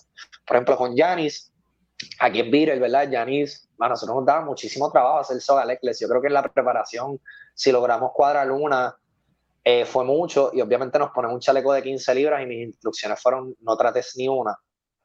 Cuélate para el complex, que era lo que había después, y quédate sentado ya. Y de hecho, Janis trató 12.000 sogas, así instrucciones. Pero eso habla de, ¿verdad? ¿Qué tipo de persona es? yo no me voy a meter ahí. Eh, pero entonces, qué sé yo, se pudo haber, ¿verdad? Hubo un montón de nenas ahí como con fotos de hematoma, gracias a Dios. Bueno, a Dios no, a la fuerza Jedi. Eh, no pasó nada. Pero hay cosas que literal tú sabes que él puede hacer y hay cosas que no. Y es como que, mira, literal, yo tuve esa plática con ella y le dije, mira, no la hagas, pon tu cero, firma, siéntate y de vez en cuando párate, calienta, brinca, qué sé yo, y esté ready para el clean. Ella, ah, coño, pues quiero tratar un y yo, vas a tratar una. Y ya, y te vas a enfocar en esa una, pero después de eso es como que, y así pasa con muchos movimientos, hay veces que les ponen X pesos, o por ejemplo, en el caso de Lourdes, Lourdes Lourdes todavía nada feísimo y se tiene que estar cagando la risa ahora en la casa, pero Lourdes nada como un perrito, so literal, y de hecho empezó a nadar tal del tiempo que yo le había dicho, y yo le dije, mira, cuando llegó ese workout yo le dije, una braciada a la vez, tú olvídate del que está al lado, tú olvídate de por cuántas reps vas, tú olvídate de todo, una braciada a la vez y pendiente a mí. Y, ajá, Lourdes ganó la competencia. So, ¿verdad? Yo diría que si Lourdes hubiera estado pendiente a que la otra va más rápido, a que ya está por los cleans cuando ya está entrando a la piscina, a que ella tragó agua y la otra hizo un flip para virar, pues son de estas cosas que te sacan. Y yo siempre trato de hablarle a ellos, ¿verdad? De, de eso, de que te enfoques en las cosas que tú sí puedes controlar y todo lo que esté fuera de tu control lo saques. Yo siempre hago esa dinámica con ellos. Brutal. Eh, ¿verdad? En todo, como que les pregunto, la última vez lo hicimos con Sector, que tenía un montón de gente que iba a ir y llenamos una pizarra. Y de la pizarra maybe seis cosas si eran relevantes y las otras mil no, sea, son cosas que pues, ah, no sé, esto, que la otra, no sé, se vista más linda, que la otra esto, que mi novio me deje, que cosas así que te dicen, pues, mira, son verdad que no te preocupes, punto. No hay nada que hacer. Oye, Indio, entonces ya estamos hablando de atletas, competitivos, competencia. ¿Recuerdas quién fue tu primer atleta en ir a competencia? Sí, e, Esa es una. Y segunda, ¿recuerdas quién fue tu primer atleta en llegar a podio? Sí. Vamos a ver. Eh, ok, so el primer atleta en podio fue, ¿verdad? De estas personas, de una muchacha de Tropical, ¿verdad? Con, como que estaba en el flow este de competir y fue la competencia esta que fue en, que eran los outlets en, en, los, en canoas, en el parking. Ajá. Y iba a Tropical y pues nada, yo literal solamente me encargué de la parte de lifting de ella y le fue súper bien y cogió tercero en beginner y cool. Y de hecho yo no pude verla competir porque estaba trabajando en Reebok adentro. Ah, so, me pude escapar como dos veces, pero literal no la pude ver pero así como que mi primer atleta que me dijo, yo quiero que tú me entrenes, es Roberto Gerena. eh, de Nacho Libre, ¿verdad? Ahora lo conocen por Nacho Libre. Robert fue de la segunda tanda, después de Willy, después que toda esta gente sale, ¿verdad? Y, y, como que dejaron de ir, no sé, perdieron fiebre. Eh, o entran en otras cosas, pues llega esta tanda donde estaba José A, que tenía la receta allá arriba en SJU, John Félix, el que estaba en la fábrica, llega Roberto General, llega Landy, llega eh, llega Marco Rendi, que está en Barrio 12, llega Papa Alberto, que después, ¿verdad? Termina yendo de CJO, llega este grupo de personas que estuvieron, eh, llega Alfredo Cifredo, de este grupo de personas que están súper consistentes yendo, ¿verdad? Y como que ellos vieron tanto cambio, ¿verdad? Tanto cambio positivo que deciden dar el salto, pero el primero en decirme como que, mira, yo quiero que tú me programes todo, fue Robert Gerena. Y se lo agradezco porque literalmente Robert Gerena fue como que este tipo que me empuja y me sacaba de mi comfort zone, porque claro, ya llevaba 3, 4 años en alterofilia y si en algo me trancaba, yo tenía a Emilio al lado, que era, mira, negro, esto, ¿qué hago? Pero entonces Robert me dice, mira, y eh, Robert venía, venía, de voleibol en, en, en Sagrado, era atleta, fue súper, pero súper, pero súper disciplinado. Y yo diría que como que acató el noventa y pico por ciento de todo lo que yo le dije y está, y es bien loco, ¿verdad? Pues Robert es mayor que yo, entonces tú contratas a este pila mierda, literal, que te está diciendo que no sabe. O sea, porque yo le dije, mira, Robert, yo estoy bien duro en alterofilia, ¿entiendes? Y lo que no sé lo sabe Emilio. Pero tú me estás diciendo que te programe para workouts, que esto y que lo otro. Y eh, nada, salió, o sea, entró a la final, nos caímos del podio por un workout, por el floater este de Kettlebell Swings, ¿verdad? El grip siempre fue algo que como que nos dio problemas. ¿Qué competencia fue esa? ¿La misma? En Road to Revolution, no, Road to Revolution la ah, primera. Ok, ok. Y, y ¿verdad? Eh,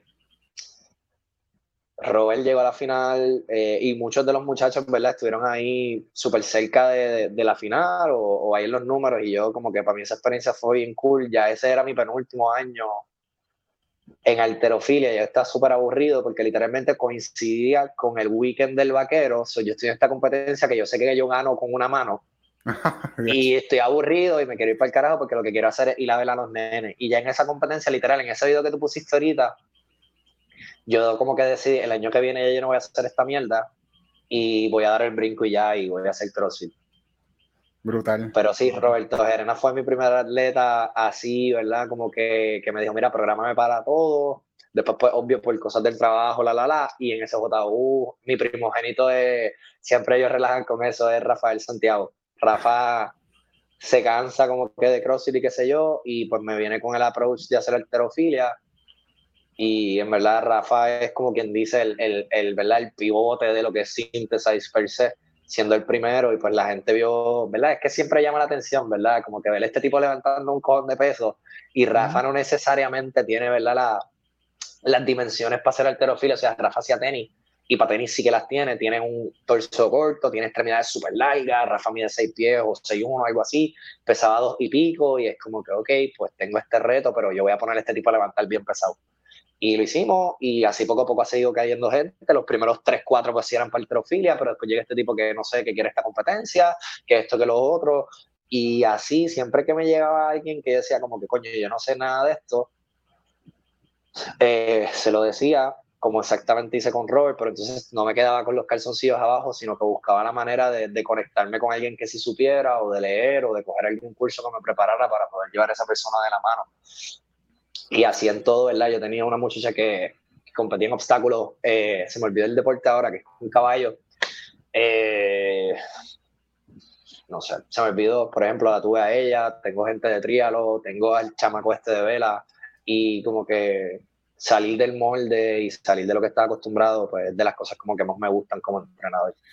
Entonces, ¿cómo nace Synthesize? ¿O qué es? Y también, ¿qué es Synthesize, verdad? ¿Qué, ¿Cómo pues, nace? ¿Y qué es? Pues literal, ¿verdad? Como les dije ahorita, Geraldo, ¿verdad? O sea, la familia Torre Richardson, ¿verdad? Se volvieron mi familia y nos tiramos un crucero ahí todo el mundo juntos. Eh, y no sé, estábamos hablando en, en una comida, ¿verdad? Yo tenía varias personas, no suficientes como yo quería, para poder seguir como que desarrollando otras ideas y otros conceptos que tenía en la cabeza, pero como que yo dije, como que coño, yo debería como que legitimizar más esto De hecho, me dio mucha risa ahorita que dijiste CPT indio, porque eso yo lo puse, yo era el capitán del equipo de la Yupi, y ese era como que ese fue el user cuando yo abrí el Instagram y debería como que cambiarlo ya.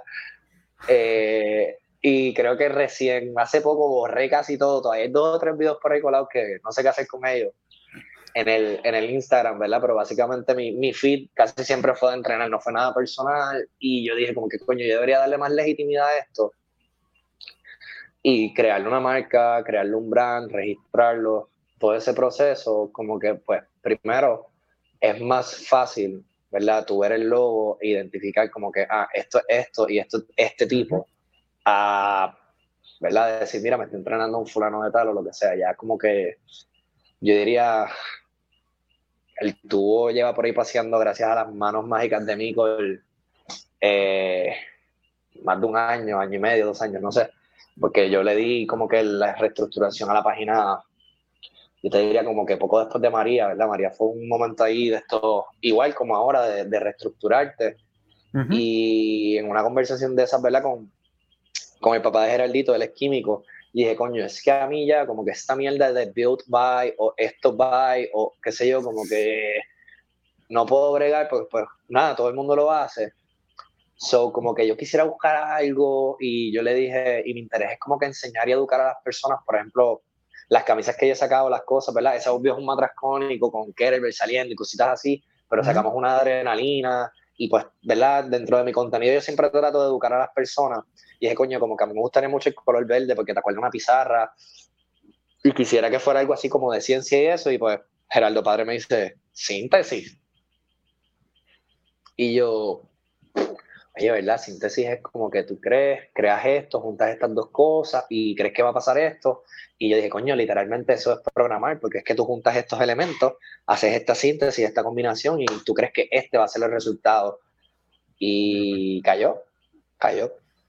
Genial. Y está súper cool, súper catchy el color y el logo. Está, me parece genial. Sí, entonces. Digo, hermano, humo, humo PR, ¿verdad? Eh, humop.r, me parece que es el Instagram de, de, de Él es artista gráfico entre un millón de otras cosas. Él es el que se encarga de que el feed de la página esté así chula como está. Eh, el tipo hace de todo. El tipo es un animal, ¿verdad? Ahora mismo yo diría que todos los boxes en Puerto Rico, la gran mayoría, tienen algún arte de lo algo de él. So, si están buscando a alguien que. Si están buscando a alguien, ¿verdad? Que te desarrolle una marca o, un logo o un anuncio, quieres romper el molde, ¿verdad? Eh, ese tipo es el que definitivamente. O sea, mira esas camisas. Y ya mismo va a tirar un sticker que yo voy a estar en esa próxima orden, así que si nos estás escuchando, me perdí la primera tirada, pero este Baby Yoda con pizza yo necesito ese sticker. y aquí podemos ver la camisa de Synthesize. Yeah. Genial. Ves que al frente tiene el lobito ese de, la, molécula de adrenalina. De verdad que está genial. Este, entonces, eh, Synthesize tiene a la tribu, la tribu de indios. Y, sí, eso viene de súper atrás. tengo amistades, ¿verdad? Que son parte de atletas tuyos y, me consta, ¿verdad? Que haces varias iniciativas y que de hecho rumbo a, a, a Extravaganza hiciste varias iniciativas y puedo hablar de uno específicamente porque hubo una vez que los llevaste a hacer yoga y me pareció sumamente genial. Ellos ahí estaban en... ¿En dónde fue eso? ¿En allí? Eso fue en... el Cambrón. Yep, ahí en, la entrada, por ahí por el Normandy. Esto, ¿verdad? Obvio, como a la ahorita, el trabajo de nosotros es dar servicio y, ajá, cualquier persona, ¿verdad? Eh, obviamente te puede hacer una programación, cualquier persona, muchas personas te pueden llevar a la meta donde tú quieres, pero entonces yo diría que este es el tipo de cosas que pues nos distingue y que, ¿verdad? Destaca que nosotros siempre estamos tratando de romper el molde y hacer cosas diferentes, no todos estar tirando pesas en el box o haciendo AMRAS o haciendo 21, 15 y 9, sino que nosotros, ¿verdad? Le damos real importancia a lo que es cosas como esta, eh, hacer yoga, ¿verdad? Eh, comer bien, eh, hemos ido al yunque de hiking y habíamos un montón de otras actividades que tenemos ahí pending, pero vio por este revolú lo que hicimos fue un karaoke que fue el peor karaoke de la historia. Por Zoom. Yo, voy a transmitir y voy a hacer un karaoke, ya verán. Pronto un Zoom, karaoke. Pero, el peor, pero el peor karaoke de la historia. O sea, yo te voy a sentar a ver con popcorn, los voy a ver ustedes. Ya, eh, cuando abran, abran, hago, voy y me, me galillo contigo. Pero, ¿verdad? Yo siempre trato de una vez al mes eh, sacarlos del box y como que hacer algo. Hay veces que exacto hacemos yoga, eh, otras veces pues hemos hecho workouts en la playa, otras veces pues fuimos al yunque como te dije, y nada, dos o tres cosas que hay por ahí pendientes. Eh, pues porque parte, ¿verdad? Gran parte de, de, todo esto, yo digo que es el, el, factor comunidad, o sea, lo que distingue tanto un box de CrossFit de, de lo que es un HCWA, un Glow Gym o whatever, el nombre que tú le quieras poner, ese aspecto, y que a pesar de que ¿verdad? cada uno de ellos tiene sus metas específicas, ya sea que se quieran ver sin ropa o que quieran ir a lo, ¿verdad? cualificar por una competencia internacional, yo digo que esa parte de, de, como que de esperar a que este llegue a las seis contigo, a que más o menos le den juntos, o sea, que hagan, no hagan lo mismo pero le den juntos, a que cuando hay un embele con equipos se apunten, a que cuando hay algún sábado pues vamos, a que cuando hay un Zoom, ¿verdad? Que es el caso ahora todos están. Yo diría que pues esas son las cosas que verdaderamente ¿verdad? solidifican como que tu, tu, tu producto y que obvio beneficia a los demás porque no es solamente verlos a ellos como dinero, sino verlos ¿verdad? como personas y, y qué tanto le puedes tú dar a ellos y aportarlos para su crecimiento, no solo en el gimnasio, sino fuera de. Brutal. Brutal. India. Y adicional a eso, adicional de todo lo que siembras a nivel de comunidad, también le das oportunidad porque dentro de tu atleta hay varios que están ahora mismo como coaches y varios que están entrenándose y preparándose. Y durante este tiempo me he fijado que has hecho algo sumamente chévere, ¿verdad? Y es que le das la oportunidad a tu atleta, ¿verdad? De hacer unas cápsulas. Sí, sí, sí. Háblame un eh, poquito de esas cápsulas. Inicialmente, cuando se reestructuró la página, el plan era era subir un Instagram TV como una vez al mes, que de hecho nosotros tuvimos una conversación más o menos de eso en algún punto. Y nada, ¿verdad? Obvio con este reguero del corona, pues obvio el tiempo de la gran mayoría de las personas está bastante libre, por decirlo de alguna manera, y obvio pues por ejemplo yo sé que, o sea, les mató ese video, yo creo que le hizo one take, eh, ahí pues son temas y son cosas con las que uno se puede, ¿verdad? Obviamente identificar, porque no todos los días tú quieres levantarte a entrenar o te sientes agobiado por X o Y. So, yo pienso que las mismas herramientas que pues yo les doy a ellos, las mismas ideas que ellos de la, ¿verdad? De, su iniciativa propia sacan, que está cool compartirlas, porque el conocimiento, volvemos a algo que tú debes compartir, no es algo que tú te debes quedar con él, no, no compartirlo y ser egoísta acerca de ello. Lo mismo con Priscila, que fue otra, ¿verdad? Priscila habló de hábitos, de motivación, de comida. Priscila, pues, tira un medley de todo, ¿verdad? Pero Priscila como que es súper orgánico, habló de su experiencia, de qué cosas ella hace, de cómo ha sido su transformación, de su camino. O sea, Priscila llegó a mí con dos lesiones al garete, una de las cervicales por una caída que tuvo, un hamstring que se desgarró y hoy mismo como que le di fuerte, ¿verdad? En términos de su programación. Priscila tiene un gimnasio en su casa, básicamente. Eh, So, el hecho de verdad de que esté rehabilitada, que esté entrenando el nivel de que está entrenando, que pueda entrenar tres veces al día y que, que esté haciendo este tipo de cosas, no impactando a otras personas, yo diría que es lo más que me llena. Pues claro, yo soy uno, pero entonces si somos todos, ¿verdad? Tirando así en la misma dirección, yo pienso que, que al final del día de eso se trata, de impactar personas. Porque claro, eh, está cabrón ver Netflix, Disney Plus, estar tirado. O sea, si yo hiciera esto, ahí vas a ver un PlayStation 1, un PlayStation 2, un PlayStation 3 y cuando salga el 5, que va a tener 4 y 5, ahí va a estar. Y hay dos televisores y están todos los libros y está lleno de Funko Pops y mierdas, pero yo pienso que ¿verdad? el balance de, de, de tú no solamente leer libros o no solamente ver televisión o no solamente ver, sino moverte y tratar de impactar personas en el camino. Yo pienso que al final del día de eso se trata de, de tu ser una persona al servicio de los demás. Y eso yo lo saco de, de las cosas que aprendí en San Ignacio, ¿verdad? Ese es el lema de ellos, hombre al servicio de los demás. Eh, de, de, tratar de impactar a esa persona y si tú ves que alguien puede ir en una dirección como que darle ese empujoncito y que lo siga. Brutal, brutal. Creo que, creo que es, es un plus que le da a todos esos atletas que están contigo. También Al revés, e, ese plus me lo dan ellos a mí definitivamente, o sea, yo estoy bien contento con ellos. No todas las personas tienen como que este grupo de, de, jóvenes o de personas que están así tan entusiastas con compartir experiencias, con hablar de sus cosas y, y yo, ¿verdad? Estoy súper agradecido con, con todos los atletas que tengo y de, de lo que aporta cada uno.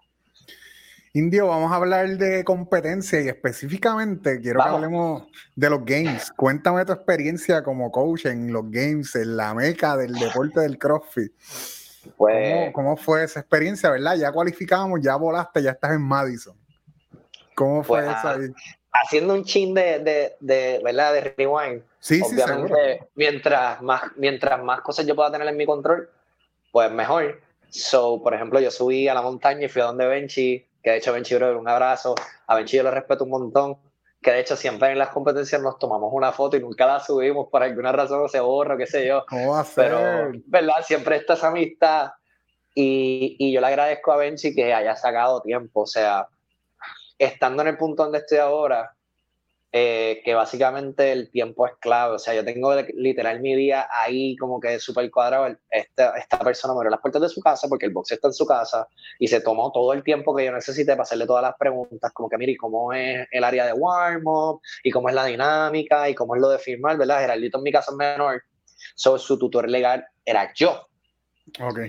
De hecho, cogí un regaño como el segundo día porque se nos olvidó hacer checkout So, literal, Geraldo, por ser menor, si íbamos a ir al baño, esta es la puerta de mi cuarto, de la oficina. Aquí hay un pasillito y aquí está el baño. O sea, esta pared es el baño. Literal, para yo salir de esta puerta, ir aquí, yo tenía que pasar por un front desk, firmar, Geraldo firmar, ella ver el número, cotejar, dejarlo pasar, ir al baño, yo pararme frente al cubículo, esperar que Geraldo hiciera lo suyo, salir, firmar otra vez y volver a entrar. Ya, che. Que era un protocolo, pues, whatever, it is what it is, y por eso está donde está, o sea, muchas competencias tú ves que hay mil mierdas y mil reglas y pues después la gente se los pasa y tú ves en el área bueno para la abuela o a la mamá o al hijo y, y no debe ser. Eh, y pues hablé con Benchi de todos estos aspectos, también hablé con Robin Lyons, que, ¿verdad? Eh, Robin, yo entablé una relación súper chula con ella, ella dio el campamento de atleta de OPEX junto a Henry cuando vinieron acá, el que les dije hace hora y media ya, wow, que mucho hemos hablado, hace hora y media. Eh, de cuando por poco me muero, del peor workout que he hecho, si sintonizaste tarde, 30 on, 30 off, cuatro veces, full blast en la remadora. y no vas a querer hacer más nada en tu vida. Míralo ahí abajo. There you go. Ah. Exacto. Exacto, pero es con por lo menos yo lo hice con remadora. Ah, con remadora. Eh, yeah, pero está bien. E, eso está, eso está nasty. Eh, es más, anotado. Eh, lo siento, atleta. Pero, ¿verdad? Con Robin yo hablé ya acabé ese Open, ese fue como que mi primer Open, a mí nadie me programaba y estoy inventando, y terminé ese Open, no me acuerdo en qué posición, pero algo aquí, 2015, 2016, 2015, algo así, pues chequeala ahí con calmita. Eh, y nada, pues terminé y yo dije, mira, yo necesito un coach. Yo obviamente no tenía el dinero para eso. So Robert vino a padrinarme con, con, otra persona, con otros los muchachos, me dijo, mira, te padrinamos, pero en eso Raquel eh, quedó en cinta, se obvio, todo fue un giro ahí súper 360. Ya lo que mucho iba que, anyways, hablando de Robin, yo había llamado a Robin otra vez y le dije, mira Robin, ¿te acuerdas que yo quería hacer todo yo no sé qué carajo? Esto, por favor, quiero hablar contigo de los games. Geraldito cualificó. De hecho, ella le dio el, el, campamento a Geraldito un año después, dos años después. Y ella fue la primera en decirle a Geraldito que Geraldito era una mierda. Me la quitó. Esto, pero, ¿verdad? Eh, hablé con ella y de hecho ella fue súper amable. Ella ni me cobró porque me dijo: Tú tienes como que yo te había reservado a ti un espacio y no te voy a cobrar por esto. hablamos y hablamos un rato y pues Robin y tanto Robin como Benchi, ¿verdad? Me aclararon todo. Obviamente Geraldo Papá se desvivió y mamá, ¿verdad? Y, Patricia. Y nosotros llegamos como que súper ready, con días antes, yo vi el área warm y obviamente el primer día es bien absurdo porque entonces es como que la gente te llega y tú te registras, mira, pues yo soy coach de fulano y cuando te dan una banda, la tengo ahí en el bulto de souvenir esto, y es como que todo el mundo, o sea, literal, gente random te felicita por haber llevado la atleta y, y todo es como que tú puedes ir a donde te dé la gana, básicamente, y entras por cualquier lugar y no se fila. So, esta, esta tensión es como que anda para el carajo, si estoy aquí. Y el primer día, que pues te dan este curso Good Guy, Bad Guy, de, ¿verdad? Del head judge, de cómo va a correr las cosas, de cómo son estrictos, ¿verdad? Con esto que dije de los curfews y demás. Ya ahí tú, ¿verdad? Nosotros sí conocemos ciertos atletas pues por los números, pero entonces llegas y tú los ves, pero entonces ya muchos de ellos habían competido con Geraldito muy bien en el Guadalajara anterior o habían visto los números de Geraldito So, veían a Geraldito ahí levantando y empezó, era como, caramba por el carajo, este tipo sí, tú eres Geraldito, ¿verdad? Y era como que sí, pero que de hecho, de las cosas más cool, yo diría que en la categoría de ellos, es que los teenagers son dos panas, pero es absurdo lo panas que son. O sea, hubo un evento que uno de los venezolanos se le olvidó la correa. Y el coach estaba en cabrón, porque era un workout de joke y le dice, ¿cómo se te olvidó la correa? ¿Qué es esto? Y fue Gaby creo que fue, que es el de España, que vino hace poco a Puerto Rico y fue, le llevó la correa y lo abrazó y lo ayudó. Y es como que yo en alterofila le hubiera, o sea, yo en alterofila literal, si podía, escupía el tablero para que el tipo se resbalara y esta gente se abraza y se ayuda. Qué increíble, ¿verdad? En ese sentido, ¿verdad? Es un domo gigante. So, en un lado están todos los age group y todos los equipos y los élites están como que súper aparte, nivel no puedes ver. O sea, hay como con guardia ahí para control de acceso, whatever y entonces tú sí ves esta dinámica de cómo se comportan los equipos, de que a veces, qué sé yo, Invictus Black, Invictus Red, y tú ves que hay como que rencilla entre ellos, pero entonces tú ves la camaradería de los teenagers y así, tú dices, coño, como que si esto no se perdiera, Sí. Oye, y al final del día sí hay dinero envuelto y tú quieres arrancarle la cabeza al tipo, pero yo pienso que el tiempo para eso es en el 3-2-1 y lo que sea que dure el workout y se acabó el workout y ya. Sí. Bueno, a eso yo he, por ejemplo, en Guadalajara ahora cambió al ser un sanctioner. Pero en, otro, en otros años yo tenía la experiencia de un Noah Olsen que está para todo el mundo. Exacto. Y tuve la experiencia también de una Brooke Wells que se tomaba su espacio y échate para allá. Y quizás otros atletas que están compitiendo que depende cómo lo manejan mentalmente también, ¿verdad? Quizás hay, quien puede hacer el switch, ya salí de competir, ya, ya estoy en total camaradería no sé, yo creo que depende mucho de, cada. Sí, sí, yo diría, por ejemplo, yo soy del pelado, yo era. De hecho, Raquel y yo, la mamá del nene, los, qué sé yo, primer date de nosotros, yo estoy camino a, a The Mountain a competir y literal, yo estoy guiando desde Carolina hasta Morovis en casa del carajo y yo no estoy diciendo ni una palabra. Y esta está como que este tipo está loco y como que, ajá, este carro no me está hablando, que yo voy aquí, esto va a ser una mierda de weekend. Nos íbamos a quedar en casa de una tía de ella en Arecibo para no viajar y viral y es como que yo, o sea, ya está. Pero obviamente yo le digo, mira, esto es el primer día, como que lo que me cierra y me enfoco, y después del primer hueca, pues yo boto el golpe ya. Y yo por lo menos era así, obvio ahí, ¿verdad? Por ejemplo, nosotros vimos a Froning allí y vimos este otro tipo de atletas y pues hay gente que es bien centrada, bien a lo de ellos, bien que tan siquiera, ¿verdad? en, en, los games cuando tú entrabas está el control este de acceso, rápido a la derecha están las camillas, hay como 40 camillas para los atletas, ¿verdad? De alguna compañía que, ¿verdad? Da masaje y ellos se anotan, los elite, elite, elite, elite, casi ninguno está allí. Eh, no se dan masaje allí, ellos hacen la cita y se los dan privado en el hotel. Eh, que esto es más para los age group y los equipos. A la izquierda entonces estaba como que el área de warm-up y eso de los teams. Pasabas una grada y después era un sal para afuera para todo el resto de las personas y compartan ahí como puedan. Eh, y es bien loco tú estar allí y estás viendo el Rick que lleva cinco años o tres años viendo en regionales, pero lo tienes ahí y estás caminando y de momento te pasa por al lado, you name tía, te pasa por al lado Fraser, te pasa por al lado cualquiera, es como que y usualmente la impresión es lo ves y dices, este tipo no está tan grande como que yo pensaba que estaba o, o whatever.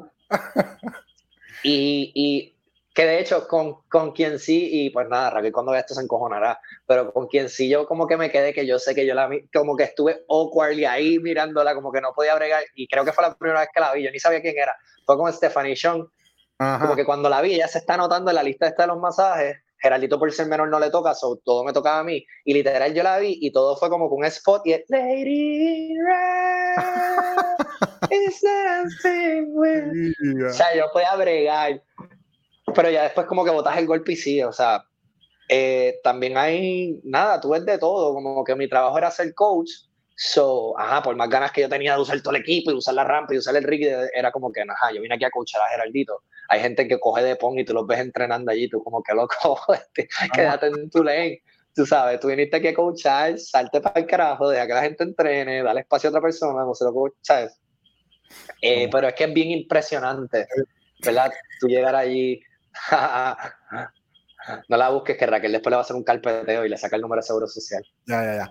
Mira, este, entonces, eh, para mí fue bien, bien impresionante. Fue bien impresionante la cuando salieron por los distintos países, ¿verdad? Obviamente. Fue la primera y la única vez que nuestra bandera ha sido ondeada de esa manera en un, reconocimiento. Que, by the way, no, da, como dato curioso, en, esa, en, esa, en ese evento fue que muchos de nosotros supimos de Mayra Brandt.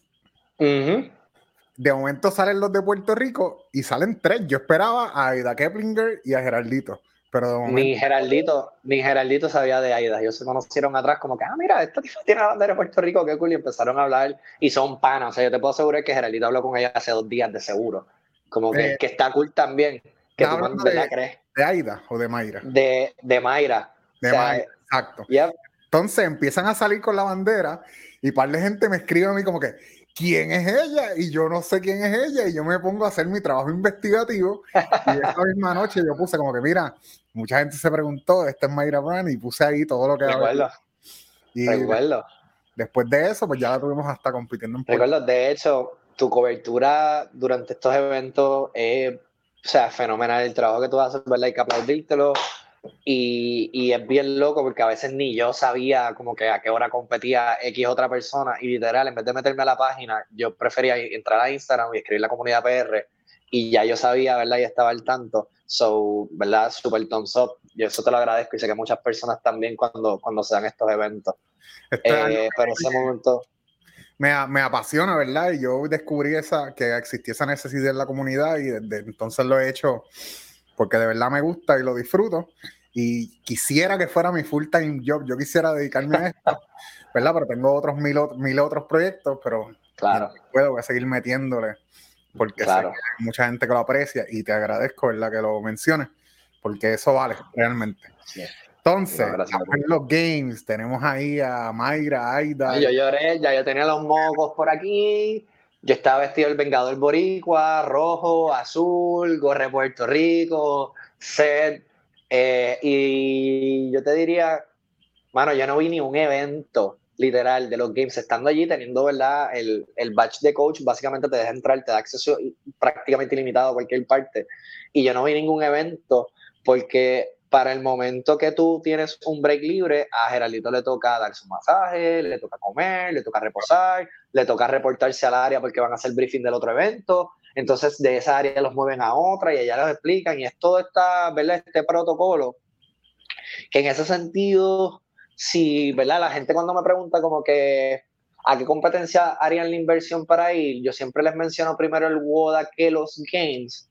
Una de las razones por, pues parte de eso, que hay como un poco de menos protocolo y un poquito más luz y pues tú puedes tener ese contacto con los atletas, claro, como coach, yo prefiero los games, pero te estoy hablando como espectador, ¿verdad? Eh, mil, veces el Miami por esta razón y lo segundo es que estás en Miami. Por las noches te puedes ir a matar por ahí a mil sitios eh, o, visitar museos o you name it versus estar en fucking Madison, que en realidad es una ciudad universitaria y no hay mucho que hacer. Exacto. Eh, pero ese momento fue literal el, el, que me pude disfrutar, rabo a cabo, lloré, y ahí fue como que literal, yo como que, o sea, ahí fue como que lo digerí, es como que anda para el carajo, llegamos y estamos aquí. Y esto fue ya después de un día de competencia. Pues nosotros arrancamos, el segundo día fue esto para todo el mundo, y ya pues después siguió el weekend, que, mano, pasa súper rápido. Dile que te diga que lloró. ya lo veo, ya lo veo, ya lo veo. como un bebé. Y, y obviamente yo diría que son de los momentos, como te dije, que atesoro, pues porque literal, sabes, Geraldito sabe, Geraldo Papá sabe, y la gente que como que estuvo dentro de ese proceso, cómo, cómo fue eh, todo y todo lo que se presentó y whatever, y, y verlo allí con el uniforme, la bandera, el himno, Eh, y, mano, verlo a él súper feliz, como que puñeta, lo hice, llegué, estoy aquí. Para mí, ¿verdad? Eso ya, ya, ya se habían acabado los games, ya era lo que viniera de ahí en adelante, pues fue bueno. Brutal, qué genial, hermano. ¿Alguna experiencia que te, que, que te venga a la mente que destaque esa experiencia de los games, aparte de obviamente ese momento de ver la bandera ahí? Mano, yo te diría que obvio, eh, en ese weekend uno se cruza con un montón de personas. Eh, pero entonces, en particular, yo conocí a este coach que también era su primer año y también tenía un teenager. Era 14 y 15, creo que es la categoría de ellos, y ellos eran de Nueva Zelanda. Y el tipo era como que tan, o sea, dado con uno y preguntando y esto y lo otro, que como que hicimos amistad y de hecho a veces nos escribimos por acá o yo le escribo al atleta, el nene sigue vigente en, una que otra competencia.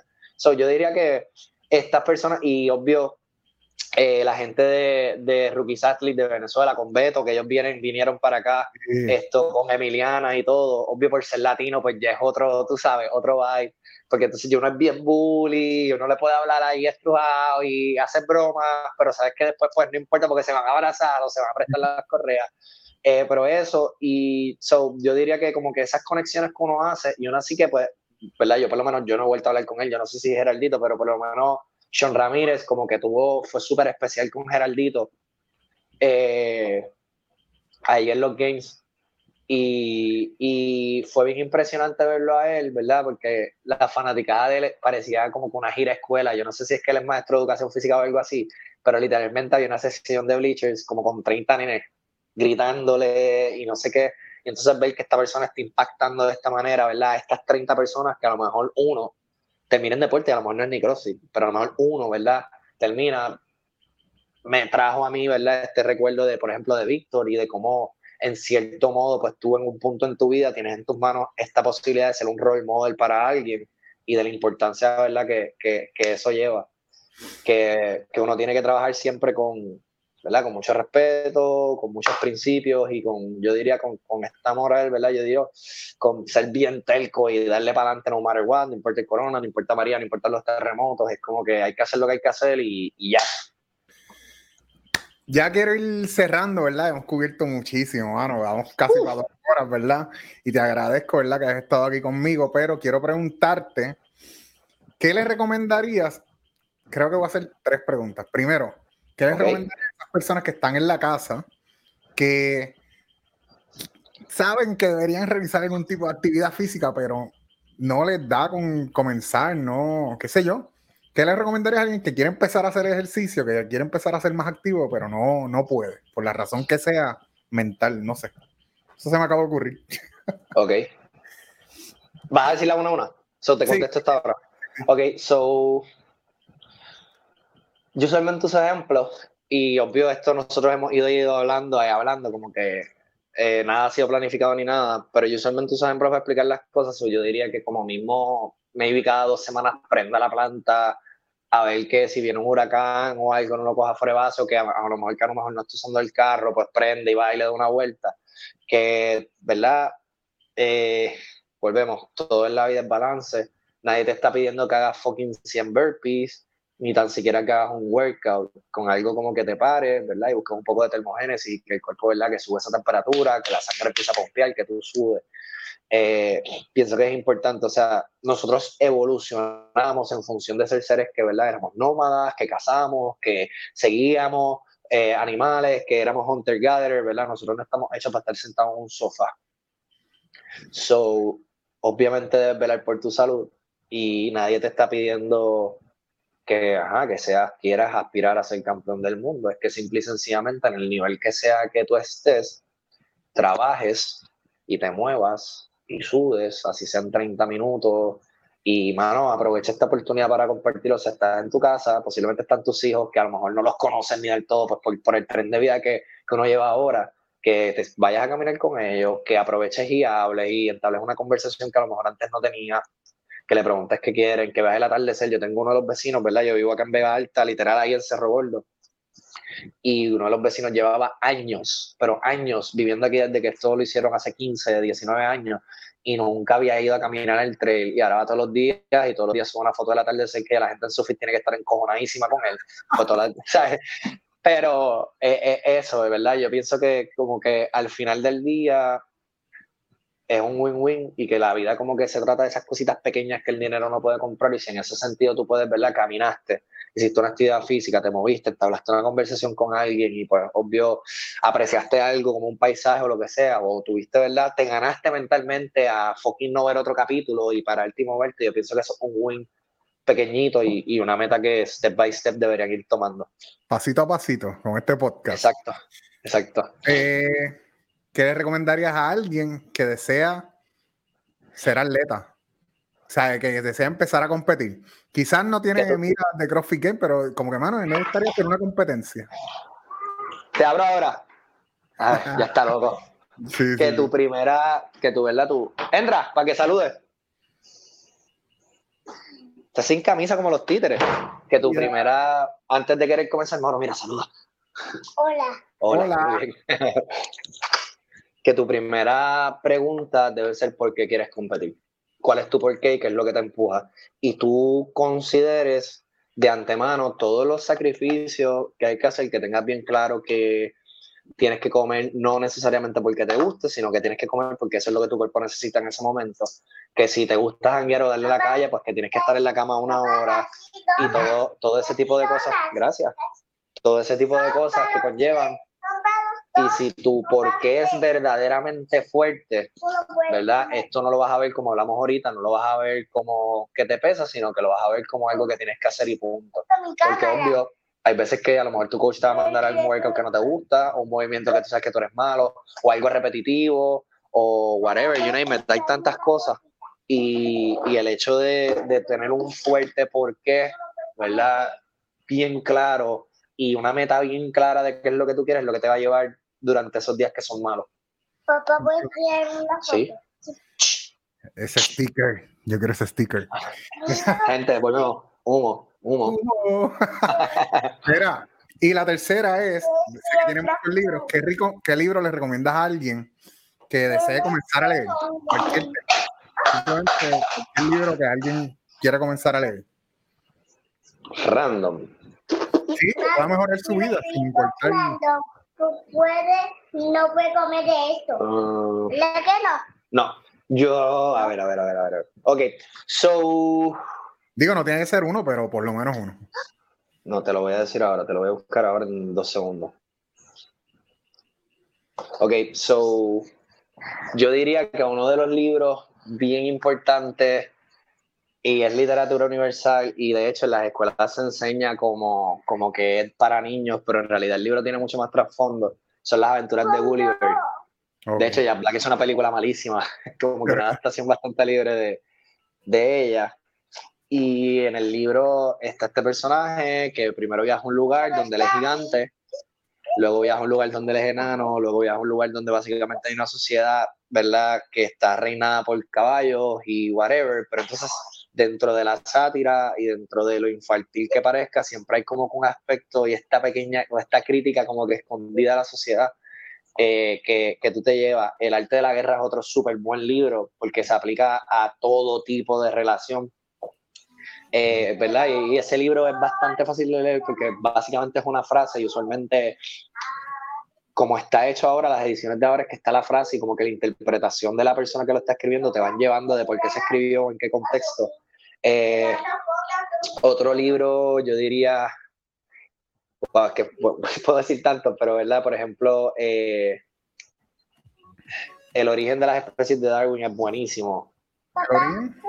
De las especies, ese es de Darwin, es buenísimo, porque obvio pues te, te, dice de dónde venimos y hacia dónde vamos. Eh, otro libro así que yo soy súper fan, pero es bien difícil de leer, pero asquerosamente difícil de leer, se llama Principia, que es de Isaac Newton, y es como que cuando él postula todas estas leyes de, del universo y de cómo la Tierra no es el centro de, ¿verdad? de la galaxia y demás. Y lo que a mí me llama mucho la atención de este libro es que esta persona tenía mi edad, posiblemente yo creo que un poco menos, para poder explicar su teoría, inventa el cálculo, pero entonces como nadie conoce qué es el cálculo porque lo inventó, hace un reverse engineering y lo explica todo en geometría para que la gente lo entienda y cambia la historia y la percepción del universo para el ser humano. Y obvio, el tipo cambió eh, la historia. Pero si ya nos vamos a ir cosas más light, mano, otro libro bien cool, por ejemplo, de los que de los últimos que me leí, el libro de Raymond Dalmau eh, se llama De Harlem a Puerto Rico, buenísimo. Buenísimo, buenísimo, y, ¿verdad? y es del, del, del, viaje de él, obviamente, de estar ahí en New York, eh, jugando en guerrillas, que lo llegan y lo tiran ahí en quebradillas, en casa de una señora que él no conocía, jugar baloncesto, y aquí no había ni cancha, y su viaje a través del deporte y, y, y, y demás. Eh, cualquier cosa de Neil deGrasse Tyson es buenísima, pero literalmente cualquier cosa de eh, Space Chronicles es bien bueno, pero yo diría que maybe el que más le pueda sacar se llama eh, Letters from a Astrophysicist, que es él respondiendo a cartas que le enviaban personas. Y, y yo digo que ese libro es bien importante en ¿verdad? leerlo, porque siendo astrofísico, la concepción de él de ver el planeta es bien diferente y te abre la mente un montón de cosas. Él tiene un podcast buenísimo, se llama Star Talk. ¿Cómo se llama el libro Letters? Letters from a Astrophysicist. Ok. El podcast de él se llama Star Talk. Y, mano, buenísimo. De hecho, hay cosas que él dice en su podcast que yo aplico a bregar con Mauro. Eh, y, por ejemplo, pues, obvio, este libro estuvo bastante trending hace poco. El libro de, de Kobe Bryant, de Mamba Mentality. Buenísimo. Buenísimo, buenísimo. A Neil deGrasse Tyson lo vi en el podcast con Joe Rogan, por cabeza, así que no me Buenísimo. yo, papá. Buenísimo. y, eh, yo. Indio, ¿algo más que quisieras compartir con la gente? ¿Algo más que quisieras decir antes de ir cerrando por aquí? Nada, mano, yo diría que primero, pues, ¿verdad? Gracias por su tiempo. Estuvimos aquí dos horas eh, hablando. Yo, por lo menos, siempre estoy a la orden, ¿verdad? Yo soy súper reachable. Me pueden escribir por, por Instagram o lo que sea, cualquier duda o pregunta. Eh, volvemos. Yo digo que, como que el viaje o lo importante aquí, o parte de lo importante de la vida es ver en qué tú eres bueno o en qué, ¿verdad? En qué o cómo en eso que tú eres bueno tú puedes ayudar a los demás. Y pues en mi caso, yo pues llevo varios años ya en esto, en esto de lo que es el fitness o el wellness, llamémosle, ¿verdad? Porque no, no se limita solo a, ejercicio y siempre estoy a las órdenes, ¿verdad? De, quien me, me necesite por, bajo cualquier concepto. Lo consiguen, creo que fue JU cuando volvamos, ¿verdad? Si no, arroba CPT underscore indio antes que cambie el nombre. Siempre se me olvida, pero posiblemente sea Ricardo.andré, whatever, fácil. Mira, aquí Patricia dice como coach 100, como papá 1000. Y también le mandamos un saludo a Alexio Olivera, que te manda saludos acá por Instagram. Un beso, brother. Quiero un montón. Bueno, gente, eh, Indio, muchas gracias por estar y compartir con nosotros aquí. Ya nos vamos despidiendo y le quiero decir a la gente que este podcast lo pueden ver tanto en Facebook como en Instagram como en YouTube. Me pueden seguir a mí, a mi página personal y mis cuentas personales. Eh, arroba Héctor 30 en Instagram, Héctor 30 en Facebook, Héctor 30 en YouTube. Y este podcast también lo pueden escuchar en versión audio, tanto en Spotify como en Apple Podcasts, Google Podcasts y Tuning Radio. Eh, vamos a tener más invitados por un futuro cercano, ¿verdad? El próximo viernes voy a estar dialogando con mi psicóloga y nutricionista, la doctora Solmari Marrero, con quien llevo trabajando desde noviembre de 2015 y pensamos hablar de varios temas relacionados a la nutrición, a la actividad física también, porque ella tiene conocimiento de eso, pero la parte emocional, específicamente en estos tiempos de pandemia, que eh, tenemos mucho encerramiento, quizás queremos ser más productivos y algo en la mente nos detiene. Vamos a hablar de muchas cosas, ¿verdad? Así que los esperamos el viernes a las 7 y 30 eso sería todo. Yo estoy agradecido de todos los que han sintonizado y espero verlos en un futuro por ahí. Buenas noches y hasta la próxima.